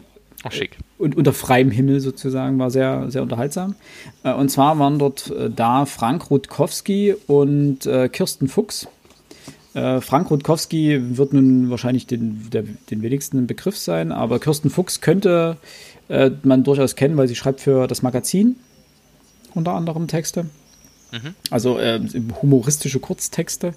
Und die haben beide abwechselnd aus ihren neuen Texten beziehungsweise äh, aus ihren Büchern gelesen. Äh, denn Frank Rutkowski hat zwei Romane geschrieben. Der erste war, hieß glaube ich Dezemberfieber und der neue heißt jetzt Fake ist 2019 erschienen bei Wohland und Quist. Und wir haben dann festgestellt, dass wahrscheinlich äh, der Ausgangspunkt für die gemeinsame Lesung der Autoren äh, der Verlag ist, denn ihr neues Buch ist auch bei Roland und Quist erschienen. Äh, Wohland und Quist. Mhm. Und die haben dann immer abwechselnd gelesen, er aus seinem, seinem Roman und sie äh, ein, zwei von ihren Bühnentexten sozusagen, weil sie ganz viele solche Bühnenlesungen macht. Und äh, in seinem Roman geht es darum, dass ähm, ein Paar, Sophia und Jan, ähm, sehr gut im Leben stehen. Äh, sie arbeitet, glaube ich, bei Mercedes, glaube ich. Äh, also bei, bei, einer, bei, einem großen Autohersteller. Er ist Volontär oder bewirbt sich gerade auf eine Volontariatsstelle bei einer Zeitung, glaube ich, ist freier äh, Journalist. Und beide mhm. stehen super im Leben und bekommen ein Kind. Einen kleinen Max. Und äh, Max ist ein Schreikind. Und das bringt beide irgendwie an die Grenzen ihrer Belastbarkeit. Und Sophia sucht sich dann quasi ein Ventil, wo sie diesen Frust, diesen angestauten Frust irgendwie ablassen kann. Und sie wird dann zum Internet-Troll. Und das heißt, zu Beginn äh, mischt sie erstmal Mutterforen Foren auf, indem sie dort anfängt, äh, diverse äh, Mütter zu demontieren und äh, zu beleidigen, beziehungsweise dort äh, fertig zu machen. Das, das zieht dann halt Kreise. Also sie, das wird für sie so eine Art Sucht, regelrecht. Also sie fängt dann wirklich an, äh, in verschiedenen Foren und ähm, sozialen Medien auf Jagd zu gehen. Also der erste Teil gehört sozusagen, der erste Teil des Buches gehört sozusagen ganz ihr. Und der zweite Teil dreht sich dann mehr um ihren äh, Partner, also den Jan, der dann letztendlich Opfer von äh, Trollen wird, aber aus der rechten Szene weil er dann nämlich einen äh, Artikel schreibt und sich in die Pegida-Bewegung sozusagen einschleust unter falschem Namen und darüber sozusagen einen Artikel schreibt. Letztendlich durch einen irgendwie gearteten Plot-Twist diesen Artikel faken muss. Also er muss sozusagen gewisse, es war vor Relotius, hieß er, glaube ich. Mhm. Äh, genau. Der Spiegel, genau, das war vor dem ganzen Relotius-Fall, ja. aber prinzipiell das gleiche Prinzip hier in dem Fall. Also er frisiert seinen Artikel und hat dann natürlich Angst, A, erwischt zu werden, dass er diesen Artikel eben frisiert hat und aber hat natürlich auch Angst äh, vor rechten Trollen. Und das heißt, es hat mhm. so ein bisschen tragikomisch. Das heißt, am Anfang ist es, ist es noch hin und wieder ganz lustig, weil es ganz witzig ist, wie sie einfach irgendwelche Über-Helikoptermütter die, äh, keine Ahnung, irgendwelche Kristalle in ihren Kinderzimmern aufhängen, damit dort die Feng Shui-Energien besser fließen, äh, wie, die sie, wie sie die äh, demontiert. Und später bekommt das Ganze natürlich dann einen sehr ernsten Touch. Ich habe es noch nicht gelesen. Ähm, ich habe, wie gesagt, nur das, das, Stück von der Lesung mitgenommen, deswegen wollte ich kurz was dazu sagen. Ähm, klang aber ganz gut und äh, ich habe das Buch äh, gleich gekauft und ja. Wir packen euch natürlich wieder alle Bücher in die Shownotes, denke ich mal. Jawohl und kommen jetzt zum äh, Thema Gendern quasi. Denn mir ist, äh, ich habe jetzt in letzter Zeit ähm, die Süddeutsche gelesen und mhm. die Süddeutsche verwendet scheinbar, ich weiß nicht, ob in allen Artikeln, ist mir jetzt nur in zwei aufgefallen erstmal, äh, das generische Femininum. Das macht, ähm, um mal ganz kurz dazwischen zu gehen, die Zeit äh, macht das in ihrem ich glaube, ich, Jugendprogramm könnte man das nennen, äh, Bento. Mhm. Das ist das, der Spiegel. Ähm, ist, das, ist das der Spiegel? Bento ist der Spiegel, Z ist von der Zeit. Stimmt. Dann stimmt die Z. Dann Entschuldigung bitte. Ähm, sehr gut aufgepasst. Äh, und Z macht das ausnahmslos im generischen. Wenn ich da noch kurz was einwerfen äh, darf. Ja, das generische ja, Femininum. Ich weiß das, weil ich heute erst die Kolumne von Jan Fleischhauer gelesen habe, der ja im Fokus jetzt schreibt, der war ja erst im Spiegel. Eigentlich Bento und Z richtet sich ja an diese woke äh, junge Generation, ähm, wo man sich halt die ganze Zeit mit sowas beschäftigt. Er macht das natürlich sehr polemisch und sehr pointiert.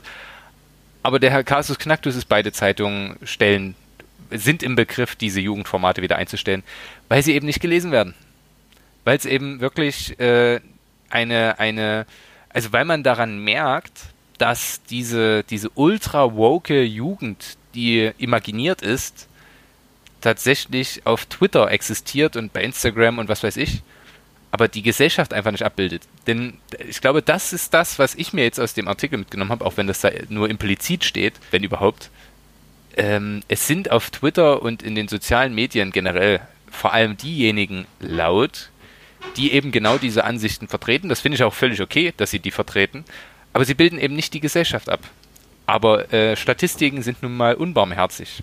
Das heißt also, wenn es diese tausend Leute, die es dabei bei den sozialen Medien gibt, wenn die das lesen, dann sind es halt tausend Aufrufe. Den Rest, auch der Jugend oder der jugendlichen Leserinnen und Leser, interessiert das nicht. ob es jetzt okay wenig, ist, ja. dass ich meinen Hamster äh, äh, mit, mit, mit Vornamen anspreche und nicht mit Vor- und Zunamen. Um auch das sehr pointiert und äh, niederträchtig, gebe ich ja zu, äh, mal so in den Raum zu werfen. Genau das sind diese, diese Sachen. Ja recht thematisch, thematisch äh, gibt es dort einige Artikel, bei denen ich mich durchaus frage, Leute, was habt ihr denn geraucht? also die sind entweder sind die vollkommen irrelevant oder ähm, bisweilen wirklich ausgesprochen eindimensional bloß beleuchtet. Äh, ist das, was wir, ähm, was man dann immer ähm, leichthin als First World Problems abtut, wo man sagt. Äh, ja, ja, zum Beispiel, zum Beispiel. Ja. Ne? Also ohne das jetzt despektierlich ähm, zu nennen, ähm, wir sind uns durchaus bewusst, dass die ganze Gender-Debatte geführt werden muss, dass es zwangsläufig dazu kommen muss, dass es einen sprachlichen Wandel auch geben wird. Ähm, Sprache ist immer im Wandel, war sie schon immer und wird sie auch immer sein. Äh, weil sie sich immer neuen Begebenheiten an, anpassen muss und weil sie immer neue Formen finden muss, um neue Situationen adäquat beschreiben zu können. Äh, und das Ganze, die Thema Gender-Debatte und ähm, menschliche Identität ist, ist nun mal derzeit extrem im Wandel und dementsprechend äh, ist es wichtig, da auch äh, sozusagen auch rein sprachlich niemanden zu exkludieren oder ähnliches. Nichtsdestotrotz habe ich ein Problem mit Artikeln oder beziehungsweise mit äh, Debatten, die sagen, so, wir haben jetzt diesen Punkt gefunden, jetzt machen wir das ab jetzt immer so und überall.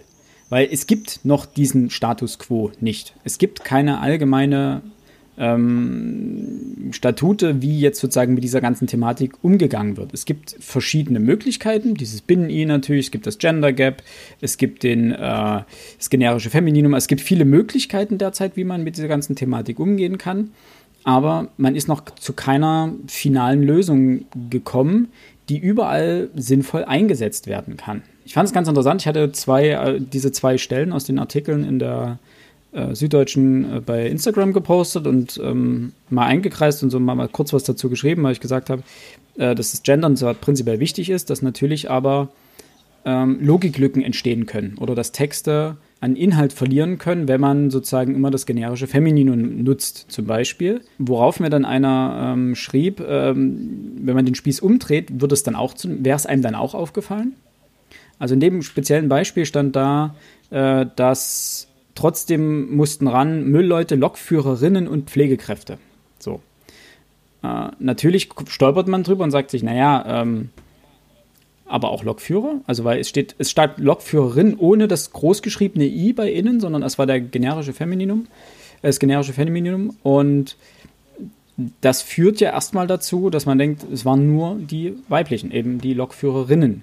In dem Fall, klar, konnte man sagen, vor, davor und danach standen eh, ebenfalls Begriffe, die mehrere Gruppen umfassten und die sowohl männlich als auch weiblich als auch divers einschlossen, nämlich Müllleute und Pflegekräfte. Also konnte man auch sagen, okay, in dem Fall sind auch wieder beiderlei Geschlechts äh, gemeint. Und er hat eben dann geschrieben, dass es doch, äh, ob es denn auch aufgefallen wäre, wenn dort gestanden hätte Lokführer. Ob man dann sozusagen auch darüber gestolpert wäre. Und dann muss ich ihm recht geben, nein, da wäre man bestimmt nicht drüber gestolpert, weil man das gewöhnt ist. Und ich gehe so weit mit, das hatte mir dann, äh, hatte dann noch jemand geschrieben, äh, dass, oder hatte uns noch jemand geschrieben, dass es, dass das generische Femininum gut ist, einfach ein bisschen aufzurütteln. Einfach zu zeigen, wo ist denn das generische Maskulinum bisher immer verwendet worden und wir merken es nicht und sagen, ihr habt euch doch nicht so, Frauen sind doch mit gemeint. Und deswegen fügt man dort jetzt das generische Femininum ein und macht damit erstmal aufmerksam, wie man darüber stolpert oder wie in dem Fall Frau über das generische Maskulinum gestolpert wäre, wie wir jetzt über das generische Femininum. Und dementsprechend finde ich es eine adäquate Lösung, das zu nutzen, um ein bisschen darauf aufmerksam zu machen auf das Problem. Aber es gibt ja auch durchaus Ansichten und Vertreter und Vertreterinnen der Meinung, die sagen, nein, wir nehmen das generische Femininum jetzt überall, weil die Männer haben uns jahrhundertelang unterdrückt mit dem generischen Maskulinum, jetzt müssen wir das Femininum nehmen. Einfach um zu zeigen, dass es jetzt anders ist. Und da sagt. Ähm, mal ganz hm? kurz, ganz kurz dazwischen. Lokführerinnen wurde ohne das Binnen-I, hast du gesagt, geschrieben, ne? Ja, genau, das bin I war. Aber das, das, das große genau. I, also ohne das ja. große I geschrieben. Ähm, vor zwei oder vor drei Jahren gab es einen, weiß nicht, ob das Twitter, Instagram oder sonst da wo war, ähm, eigentlich eine schöne Meinung. Das Wort Lokführer steckt doch in Lokführerinnen mit drin, oder? Mhm. Problem gelöst. Zack, bumm. Also ähm, viele die, die jetzt anfangen zu sagen, ah nee, wir nehmen weiterhin die männliche Form und müssen nicht extra alles äh, verweiblichen, äh, was man da so alles liest.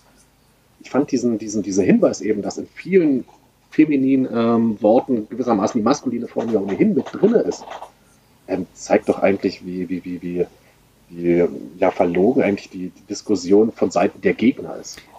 Ne? Also ich meine, wo haben denn die Frauen ein Problem, wenn wir sie ähm, als, als Schornsteinfeger ansprechen, ja? Könnte man genauso gut argumentieren, ja, wo habt ihr denn das Problem, Schornsteinfegerin zu sagen? Ich meine, Schornsteinfeger ist genauso drin. Guckt aus. Fand ich damals, das wollte ich jetzt bloß mal so dazwischen werfen, ich fand die, dieses Argument damals ähm, ziemlich niedlich, ähm, weil es gar nicht mal so unrecht ist. Prinzipiell ja. Gar nicht mal so falsch ist. Ähm, prinzipiell ja. Wie gesagt, mein, das einzige Problem, was ich damit habe, ist, ähm, also wenn man es als generell, also erstens dieses, ja, wir haben das jetzt, mussten jetzt jahrelang mit dem generischen Maskulinum leben, jetzt müsst ihr mit jahrelang mit dem generischen Femininum leben, ähm, ist für mich so Auge um Auge, Zahn um Zahn und nimmt überhaupt keine Schärfe aus der Diskussion. Also du hast dann einfach, dann, dann hast du das Problem, dann verhärtest du einfach die Fronten, wenn du mit so einer Argumentation rangehst. Wie gesagt, ich finde es gut, um einfach zu zeigen, um aufzurütteln, um auch ein äh, bisschen darauf aufmerksam zu machen, finde ich super. Aber alternativ, ich bin mehr dafür zu sagen, okay, dann nimmt das Binnen-I, weil du ansonsten eine Unschärfe natürlich in die äh, Verschriftlichung reinbekommst. Und das ist ein Problem, das sehe ich und das, ähm, das fällt dann auch auf. Das war in dem zweiten Artikel dann. Da ging es darum, dass Joanne K. Rowland mal wieder aufgefallen ist äh, wegen äh, ach so, da ging es um die Debatte Frau, was ist Frau und was ist nicht Frau und darf eine Transgender-Frau auch Frau sein, obwohl sie keine Uterus hat und so weiter. Auf jeden Fall stand dort Kritikerinnen und Fans. Und es gibt Momente, und das ist ja in dem Fall nur ein Beispiel, wo du dich dann fragst, sind es hier wirklich, sind wirklich nur Kritikerinnen jetzt hier in dem Fall auf den Plan getreten, weil es eben um das ganze Thema Frau und so weiter äh, geht, oder sind auch Kritiker auf den Plan getreten? Ähm, es gibt Momente in der Sprache, wo es wichtig ist zu differenzieren, äh, welche Gruppen sozusagen sich alles dagegen oder dafür etwas positionieren. Und dann ist diese Trennschärfe wichtig zwischen männlich und weiblich und divers und so weiter. Und dann sollte das auch durch eine Verschriftlichung möglich sein, diese Trennschärfe herzustellen. Und das kannst du mit einem Binnen-I machen. Dann siehst du eindeutig, okay, männlich, weiblich sind gemeint, fertig, alles in Ordnung. Wenn du das I klein schreibst, dann entsteht diese Unschärfe, wo du sagst, sind jetzt wirklich nur die Frauen gemeint oder nicht? Und ähm, dann kann, kann es unter Umständen zu Problemen im Verständnis eines Textes kommen. Gebe ich dir prinzipiell vollkommen recht. Ähm, mit dem Beispiel, was du da gerade genannt hast, ähm, ja, definitiv. Ähm, das Problem ist nur, wenn man dieses Binnen-I, ähm, ich sag mal, zu häufig verwendet. Es gibt einen Satire-Text, der ist schon ein paar Jahre alt. Ich habe keine Ahnung, wie der heißt.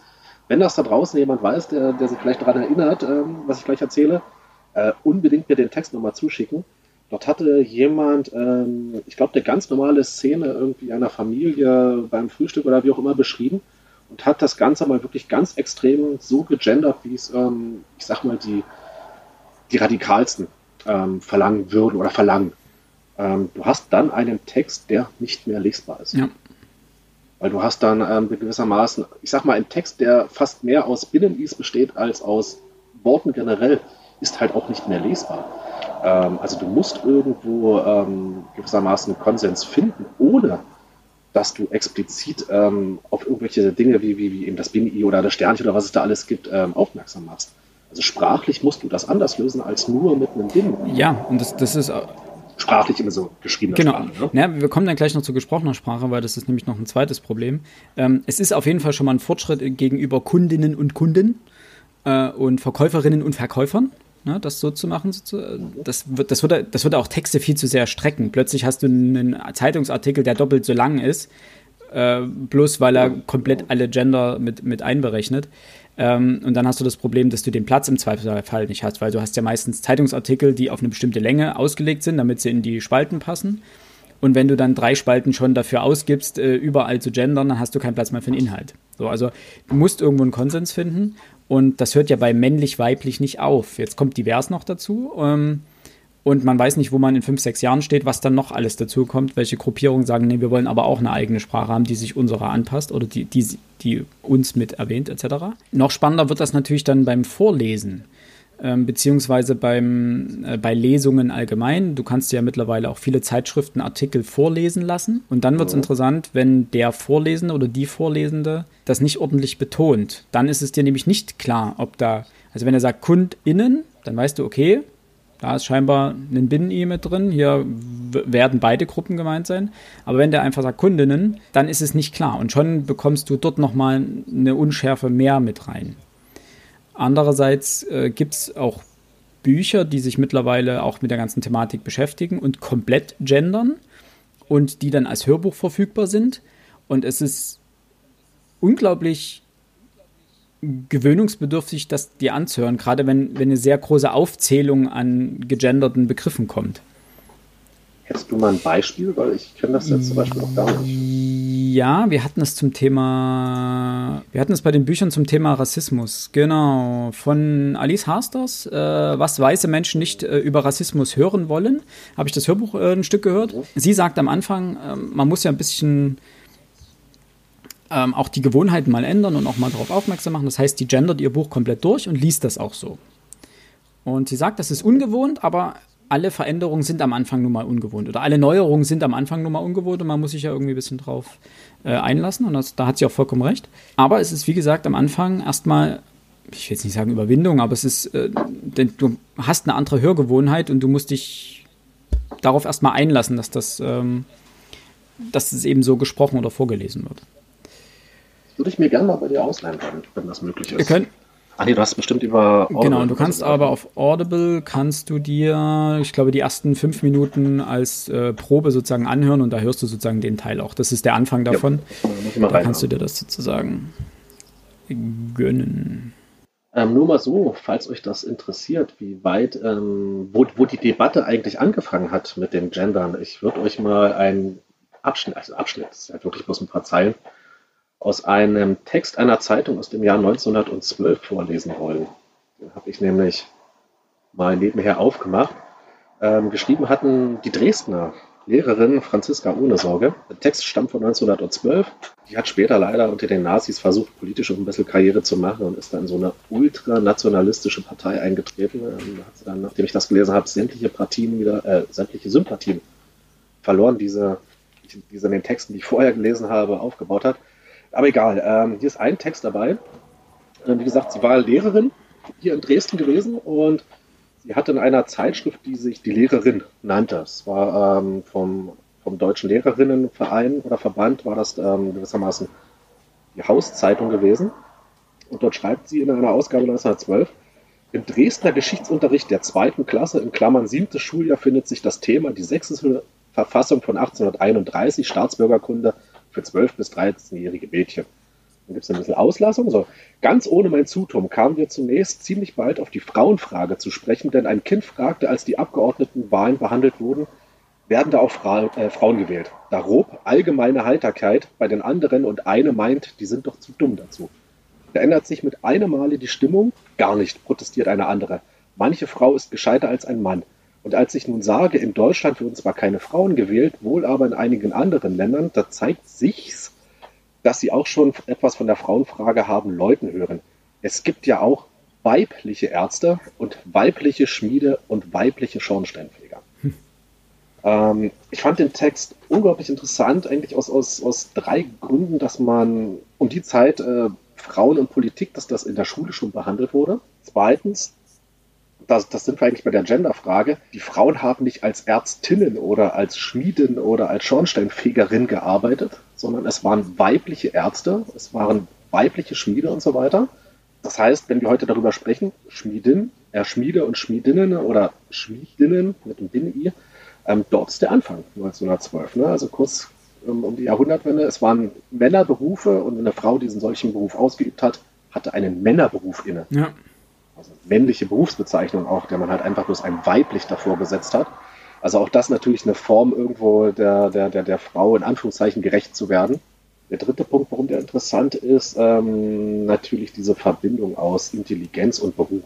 Also nur Frauen, die in einem Männerberuf arbeiten, beweisen auch, dass Frauen intelligent sind. Ich hatte den Text damals mal rausgesucht für ein Seminar an der Uni aber weil wir jetzt wieder beim Gendern sind, dachte ich mir eben dieses, ähm, wir diskutieren heute darüber, ähm, Schmiedinnen und Schmied, ne, dass das ähm, sprachlich irgendwo getrennt wird. Früher hat man halt weibliche Schmiede dazu gesagt. Das wollte ich bloß mal so dazwischen werfen. Cool. Wie gesagt, von 1912 der Text. Ähm, wir sind nicht viel weiter heute. Das ist eigentlich spannend, ne? Und nach 108 Jahre äh, später, ja. ja. ja. Aber das ist ja auch ein Phänomen, was wir im, im Deutschen ganz besonders haben. Ne? Das ist im Englischen ja weniger, weniger, weniger, also es ist natürlich auch problematisch, aber weniger problematisch, als es das bei uns ist. Sehr guten Land oder eine Sprache, was bloß einen Artikel kennt, ne? ähm, hat es da vielleicht wirklich ja. leichter.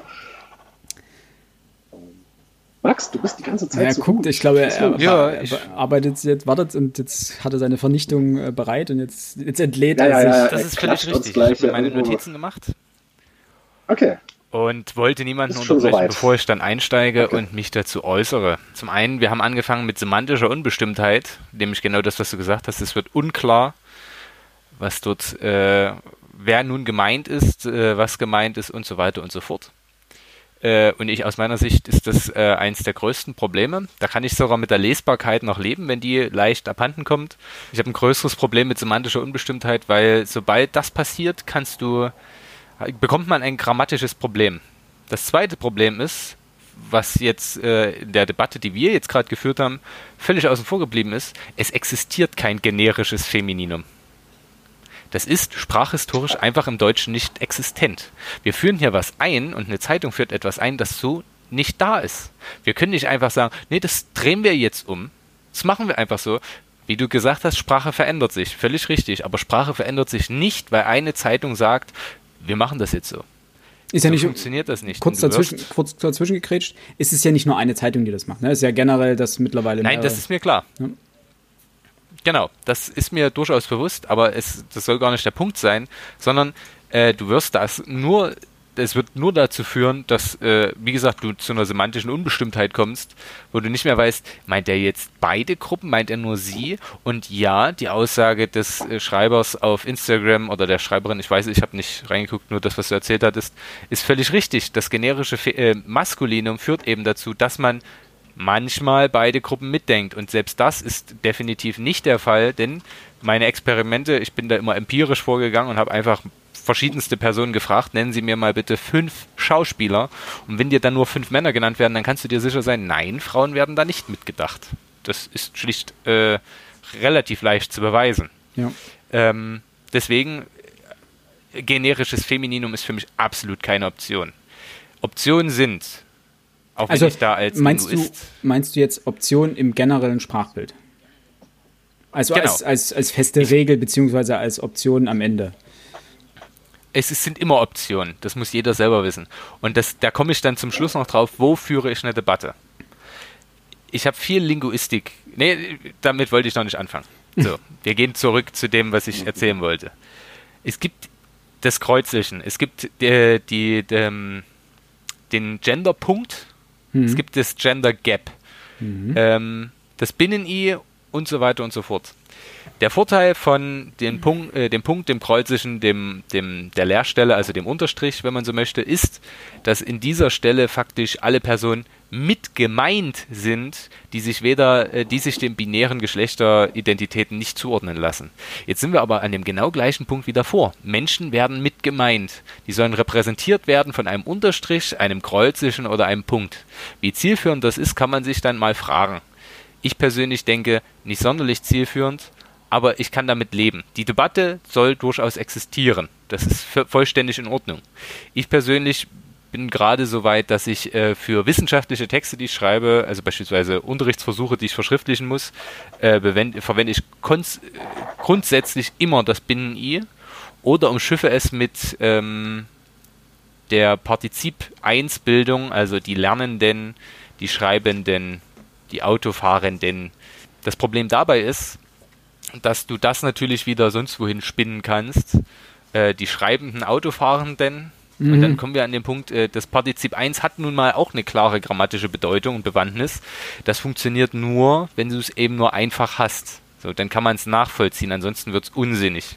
Es ist allerdings richtig, und ich will jetzt ja auch nicht wirken wie jemand, der das völlig verachtet. Ich glaube, das ist auch rübergekommen, weil ich es ja selber nutze äh, als jemand, der das ablehnt. Das ist definitiv nicht der Fall. Ich glaube nur, dass die Debatte in den falschen Foren geführt wird und ähm, dass beide Seiten einen kommunikativen Blindflug unternehmen, der ich, den ich beidseitig nicht teilen kann.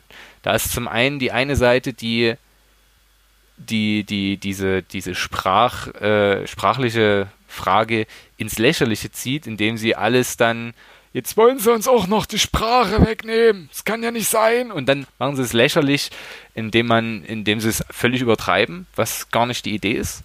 Ähm, ich halte das für absolut nicht zielführend. Und du hast die andere Seite, die grundsätzlich jeden, der es nicht tut, als äh, ekelhaften heterosexuellen Cis-Mann bezeichnet und versucht, andere Menschen von der Debatte auszuschließen, die aus meiner Sicht nicht in der Identitätspolitik geführt werden sollte, sondern in der Linguistik. Und der, das wäre das, worauf ich zurückkommen möchte. Äh, ich glaube, dass die Debatte um Punkt, Unterstrich, Kreuzischen, I, äh, mein persönlicher Favorit übrigens in Texten ist äh, Leserinnen und Leser. Zum Beispiel, also die beidseitige Nennung, weil das macht mir gar nichts aus. Es füllt Texte schön an. Und vor allem in der mündlichen Sprache ist es am entspanntesten rüberzubringen. Das stimmt. Ja. Aus meiner Sicht zumindest. Also das, das geht uns relativ flott von den Lippen. Ja, aber es füllt natürlich auch Texte. Ne? Das ist sowas, was du in Zeitungen, gerade bei Aufzählung von mehreren Gruppen, hast du dann das Problem, dass du einfach dann sehr viele Worte mit einmal hast und wenig, in Anführungsstrichen, Inhalt drumherum. Ja, und das ist gerade dort, wo du, wo du Genau, aber da hast du. Da hast du die Möglichkeit, mit einer Verknappung ja. zu arbeiten, ne? mit einem Binny oder ähnlichen. Also das, es muss diese Möglichkeit geben und die muss linguistisch dann auch natürlich begründbar sein, dass du diese, dass du es verknappen kannst, dass du es auch runterbrechen kannst. Aber genau da hast du doch die Möglichkeiten, auch als Autor eines journalistischen Texts, wo du, was weiß ich, sechs Gruppierungen aufzählst, folgendes zu machen. Es gibt Busfahrer, es gibt Zugfahrerinnen, es gibt Flugzeugfahrer, Piloten, es gibt Ärztinnen, dass du so in diesem Wechsel das machst, dass jedem klar wird, okay, es wäre völliger Käse, wenn immer bloß von der einen Seite die Männer und von der anderen die Frauen gemeint sind. Weißt du wie? Mhm. Also da kann man ja dann kreativ werden. Das ist ja völlig, völlig unbestritten. Das finde ich auch gut. Das sind, das, sind, das sind Dinge, da ist juristisch eine Unschärfe drin. Ähm, ja, aber im Journalistischen geht es. Einmal als, als, als Einwurf. Im Journalist, genau. Das ist dann wichtig, dann ist halt ja. wichtig, in ähm, welchen Text du dich bewegst. Ähm, ich hatte jetzt nur genau. vorhin einen Artikel gelesen, dass jetzt Universitäten das einführen, also das generische Femininum, Femininum in dem Fall. Ähm, da kann ich mir Probleme vorstellen. Also da kann ich das Problem ist ja auch durchaus denken, dass es dann, wenn es um Studienordnung etc. geht, äh, dass es dort zu Problemen kommen wird. Ja, und die Uni macht sich absolut angreifbar, wenn es um juristische Fallstricke geht. Ähm, weil wie gesagt, es existiert, in, zumindest im Juristischen gibt es kein äh, generisches Femininum. Und ich sag mal, die sächsische, klar, klar werden, ja. Die Sta äh, sächsische Staatsregierung hat es doch jetzt vorgemacht, auch sicherlich vor allem, weil jetzt Grüne und die SPD war ja davor schon in der Ko Koalition, ähm, dass die Grünen jetzt mit in der Regierung sitzen, äh, dass alle sächsischen Rechtsvorschriften äh, gegendert werden. Ne? Dass es jetzt eben heißt, Lehrerinnen und Lehrer und zwar in allen Texten. und das ist auch der richtige Schritt in die richtige Richtung, genau. weil, auch da habe ich auf Twitter eine kleine Debatte geführt. Ähm, da hieß es, naja, hm, das ist doch bestimmt alles wieder verwässert und sollte man nicht noch weitergehen. Und dann kann ich dazu nur sagen, jeder Wandel oder jeder Schritt in die richtige Richtung ist ein Schritt in die richtige Richtung. Wir können doch nicht von den Menschen verlangen, die mit dieser Debatte grundsätzlich nichts am Hut haben, dass sie sich plötzlich auf, eine, auf, auf sprachliche Feinheiten einlassen, die völlig weg von ihrer Lebensrealität sind. Für, für 90, na gut, ich will nicht so hochgreifen, sagen wir, sagen wir 80, 75 Prozent aller Einwohnerinnen und Einwohner dieses Landes spielen Geschlechteridentitäten absolut gar keine Rolle. Keine. Nur die akademische Bubble, die macht das auch zurecht und die soll auch Vorreiter sein. Nur diese Bubble interessiert sich dafür. Und das ist auch gut so. Äh, wir können aber jetzt nicht sagen, gut, jetzt hauen wir hier einmal voll auf die Kacke und ziehen voll durch und setzen am besten alle drei Formen ein und was weiß ich was. Das verstehen die Menschen nicht. Das heißt, fang doch einfach an mit Lehrerinnen und Lehrer und entwickle dich dann immer weiter fort. Und der Duden hat es ja vorgemacht, äh, und hat gesagt, wir entscheiden jetzt nicht, ob das Binnen ihnen ein Problem ist. Denn grundsätzlich müsste ich, wenn eine Schülerin oder ein Schüler das in, ähm, in einem Aufsatz bei mir machen würde, ich müsste es überall anstreichen. Du kannst nicht mitten im Wort ein i benutzen. Das ist schlicht und ergreifend falsche Rechtschreibung. Prinzipiell richtig, ja. Was ich noch sagen wollte, also grundsätzlich finde ich es völlig gerechtfertigt, äh, Sprache schafft Wirklichkeit, Sprache ist Macht als Linguist und ich habe mich im Studium viel mit Linguistik auseinandergesetzt, äh, ist das für mich völlig unbestritten. Nichtsdestotrotz glaube ich, dass so eine ba Debatte primär von Linguistinnen und Linguisten durchgeführt äh, äh werden sollte, anstatt dass wir uns den Wunsch, dass wir dem Wunsch anheimfallen, alle Menschen zu repräsentieren, aller Möglichkeiten, die es gibt, das führt ins Nichts. Das ist zumindest meine persönliche Ansicht. Wer das anders sieht, mag es anders sehen. Ich, ich glaube, ich habe äh, deutlich gemacht, an was ich das festmache. Ich gebe dir zum Teil vollkommen recht, weil äh, das Problem ist, wenn man sich mit der ganzen Thematik auseinandersetzt, ist ja, dass es ist ja mittlerweile fast eine eigene Wissenschaft es gibt ja nicht nur das Binnen. Es ist eine eigene Wissenschaft. Ja, es gibt ja noch irgendwie das Hen, das Per, das Sier, das, äh, dieses, dieses ECS, dieses X. Also da gibt es ja tausend Möglichkeiten, irgendwie sowas zu nennen. Und ähm, da habe ich ein ganz schönes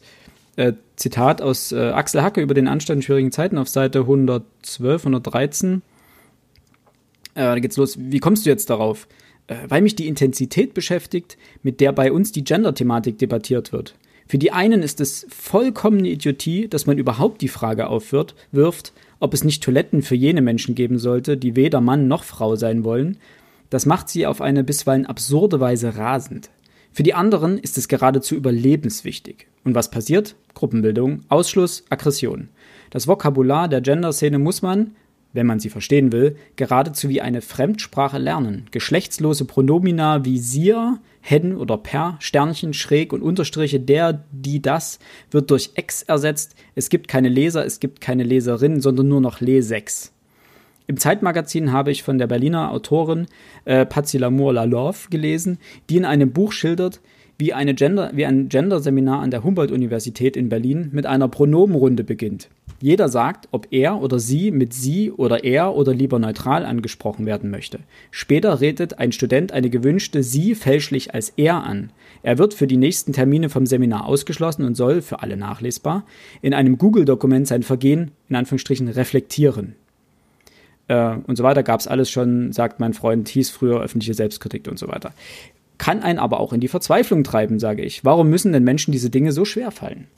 Also das nimmt dann einfach irgendwie Form an, die für jeden, der sich vollberuflich nicht mit der Thematik beschäftigt, einfach viel zu viel wird. Ja, weil es auch irgendwann nicht mehr erklärbar wird. Ähm, es gibt keine Rechtfertigung dafür, einen Studenten ähm, von der Uni rauszunehmen ähm, und als ja, öffentliche Selbstkast in, in die öffentliche Selbstkasteiung zu zwingen, wegen eines wahrscheinlich offenkundig lapidaren Fehlers. Ja gut, in dem Fall äh, würde ich sagen, das sind das die Regeln des Seminars und die, unter die begibt man sich sozusagen, wenn man am Seminar teilnimmt über das ganze Gendern. Das, also das kann ja okay sein für das Seminar. Wenn sich alle darauf einlassen und sagen, okay, das ist ja in Ordnung, und die Frage, die sich hier auch nicht ganz oder stellt, ist natürlich auch, wie viele Teilnehmer da sind. Wenn das 100 Teilnehmer sind, dann, ja gut, Nacht, dann kannst du nicht darauf, kannst du die nicht merken, wer als er, sie oder es oder neutral angesprochen werden möchte. Du hast, hast verloren.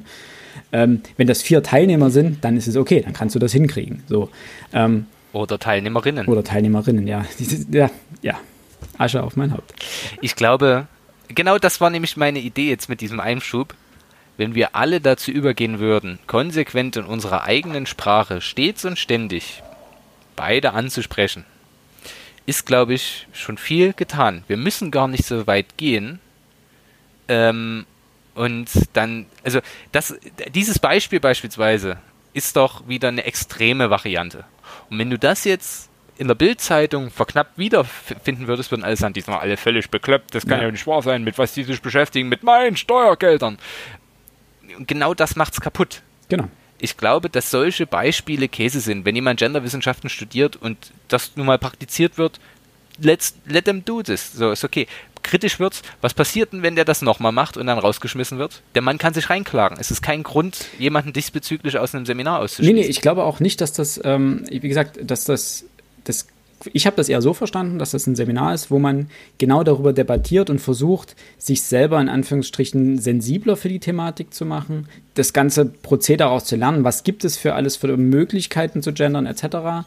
Und dass man äh, also andersrum. Ich finde diese die Idee dann zu sagen, dass der bei der nächsten Sitzung nicht dabei ist, das finde ich komisch. Also warum jemanden von einer Sitzung ausschließen, wo diese Thematik weiter behandelt wird?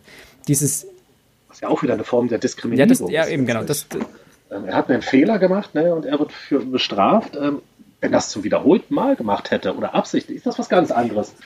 Aber wegen eines kleinen Fehlers ihn gewissermaßen An den Pranger zu stellen. ja, so zu brandmarken, ähm, ne, das ist also das finde ich sehr radikal. Na, aber es ist halt der universitäre, die universitäre Bubble in dem Fall, in dem das stattfindet. Und das ist okay sozusagen, wenn es ja. da gewisse Spielregeln gibt, auf die sich alle einlassen und die allen im Vorfeld bekannt sind dann ist es ja okay. Wenn alle sich sozusagen diesem Experiment unterordnen und sagen, okay, wenn ich diesen Fehler mache, muss ich Konsequenzen spüren, einfach damit ich mal merke, äh, wie schnell solche Fehler einfach im, im, alltäglichen Gebrauch passieren und wie sehr ich Menschen damit verletzen kann. Ähm, wenn das sozusagen als universitäres Experiment durchgeführt wurde. Wenn das äh, nicht bekannt gegeben wurde, etc., und dann einfach passiert und quasi eine Diskriminierung stattfindet, dann ist es natürlich Quatsch. So, aber lange Rede, kurzer Sinn. Ich denke, wir sind äh, so gut wie am Ende. Habt ihr ansonsten noch was? Ich hätte ansonsten noch jetzt zwei, drei Meinungen von äh, unseren. Äh, ja, du kannst noch die Meinung vortragen. Ich habe nichts mehr weiter genau, dazu genau. zu. Genau. Wir hätten hier von einer Followerin auf Instagram, Followerin ist es jetzt schon, ne? Von einem, ja, einer weiblichen, einem weiblichen Follower. Jetzt, jetzt geht's schon los, ne? Genau, Gendern mit Sternchen bzw. I macht Texte natürlich eindeutiger. Viele Leute stehen Gendern, so, stehen Gendern so negativ gegenüber und bleiben auf ihrem Standpunkt, dass das weibliche Geschlecht einfach mitgemeint sind. Aber wenn Frauen beim Maskulinum mitgemeint werden können, warum dann nicht vice versa? Äh, vice versa. Ähm, ich finde es gut, denn dann nur die weibliche Form zu verwenden, weil es eben schon aufzeigt, dass dieses Mitmeinen nicht wirklich anspricht und manche Menschen zum Nachdenken über Geschlechterdynamiken in der Sprache anregt. Dem vorzuziehen ist meiner Einsicht eine Geschlechter, geschlechtsneutrale oder eine gegenderte Sprache. Also genau das, was wir vorhin hatten. Also zum Aufmerksam machen ist dieses generische Femininum gerade in Zeitschriften oder sowas vollkommen in Ordnung. Ähm, aber generell vorzuziehen ist gerade auch im universitären Bereich oder in offiziellen Dokumenten etc. ist eine gegenderte Sprache. Und hier haben wir noch eine andere. Wenn es in Artikeln wie zum Beispiel in eurer Story benutzt wird, wird auf das generische Maskulinum aufmerksam gemacht. Also hier, warum sollten sich Lokführer bei Lokführerinnen nicht angesprochen fühlen, wenn aber Lokführerinnen sich normalerweise bei Lokführern auch angesprochen fühlen sollten? Äh, nein, genau, nein, ich, äh, weil ich denke, dass es sich die Sprache langfristig eher so entwickelt, dass genderneutrale und non-binäre Formulierungen gängig werden, also die Mitarbeitenden oder eben mit dem Personenanhang wie in der Story. Also mit diesem großen Innen etc. Ich würde es aufgrund der Länge jetzt erstmal nur bei den Zweien belassen. Aber um mal die, das ganze Feedback irgendwie so zusammenzufassen, grundlegend sind alle ähnlich auf der Meinung äh, zu sagen, ja, das generische Femininum ist gut, um mal aufmerksam zu machen, aber generell sollte man dann bei einer entweder ja, non-binären Sprache oder bei einer neutralen Sprache oder bei einer stark gegenderten Sprache irgendwo ankommen. So, Wort zum Sonntag? Ich denke, mit den Meinungen können wir es belassen. Äh, ich glaube, dass die Debatte noch 30, 40, 50 Jahre geführt wird. Minimum. Also, ähm, wenn nicht nochmal 100 Jahre. Ne? Also, wenn wir das äh, Anfang des 20. Jahrhunderts schon hatten, warum, vielleicht ist das auch eine der Fragen, die den, die, den Menschen auf, äh, jedenfalls den, den Deutschen auf ewig verfolgen wird. Also den deutschen Menschen, ne? Ich habe das jetzt nicht gegendert. Dem, dem, dem nicht dem, den. Dem genau. deutschen Menschen. Ja, aber dem deutschen Menschen, äh, was ja. Ja, Wenn ihr noch weitere ja, Kommentare, Meinungen etc. dazu habt, dann könnt ihr uns natürlich gerne via Instagram und äh, Twitter das äh, mitteilen. Ähm, wir würden dann darauf eingehen, euch direkt antworten oder vielleicht dann in irgendeiner Podcast-Folge nochmal drüber sprechen. Wir hatten ja sowieso mal vor, ähm, über Autorinnen im Verlagswesen ähm, mal zu sprechen, im Vergleich zu Autoren, also wie, wie unterrepräsentiert weibliche Schriftsteller äh, denn sind. weibliche Schriftsteller, da haben wir es nämlich wieder, oder Schriftstellerinnen. Ähm, vielleicht greifen wir das Thema da nochmal auf. Ansonsten geht es weiter als nächstes mit der nächsten Witcher-Folge in zwei Wochen. Und bis dahin wünschen wir euch alles Gute. Bleibt gesund. Setzt die Maske auf. Folgt uns bei Instagram. Macht's gut. Und ähm, ciao, tschö. Tschüss. Jo, tschüss. Ach.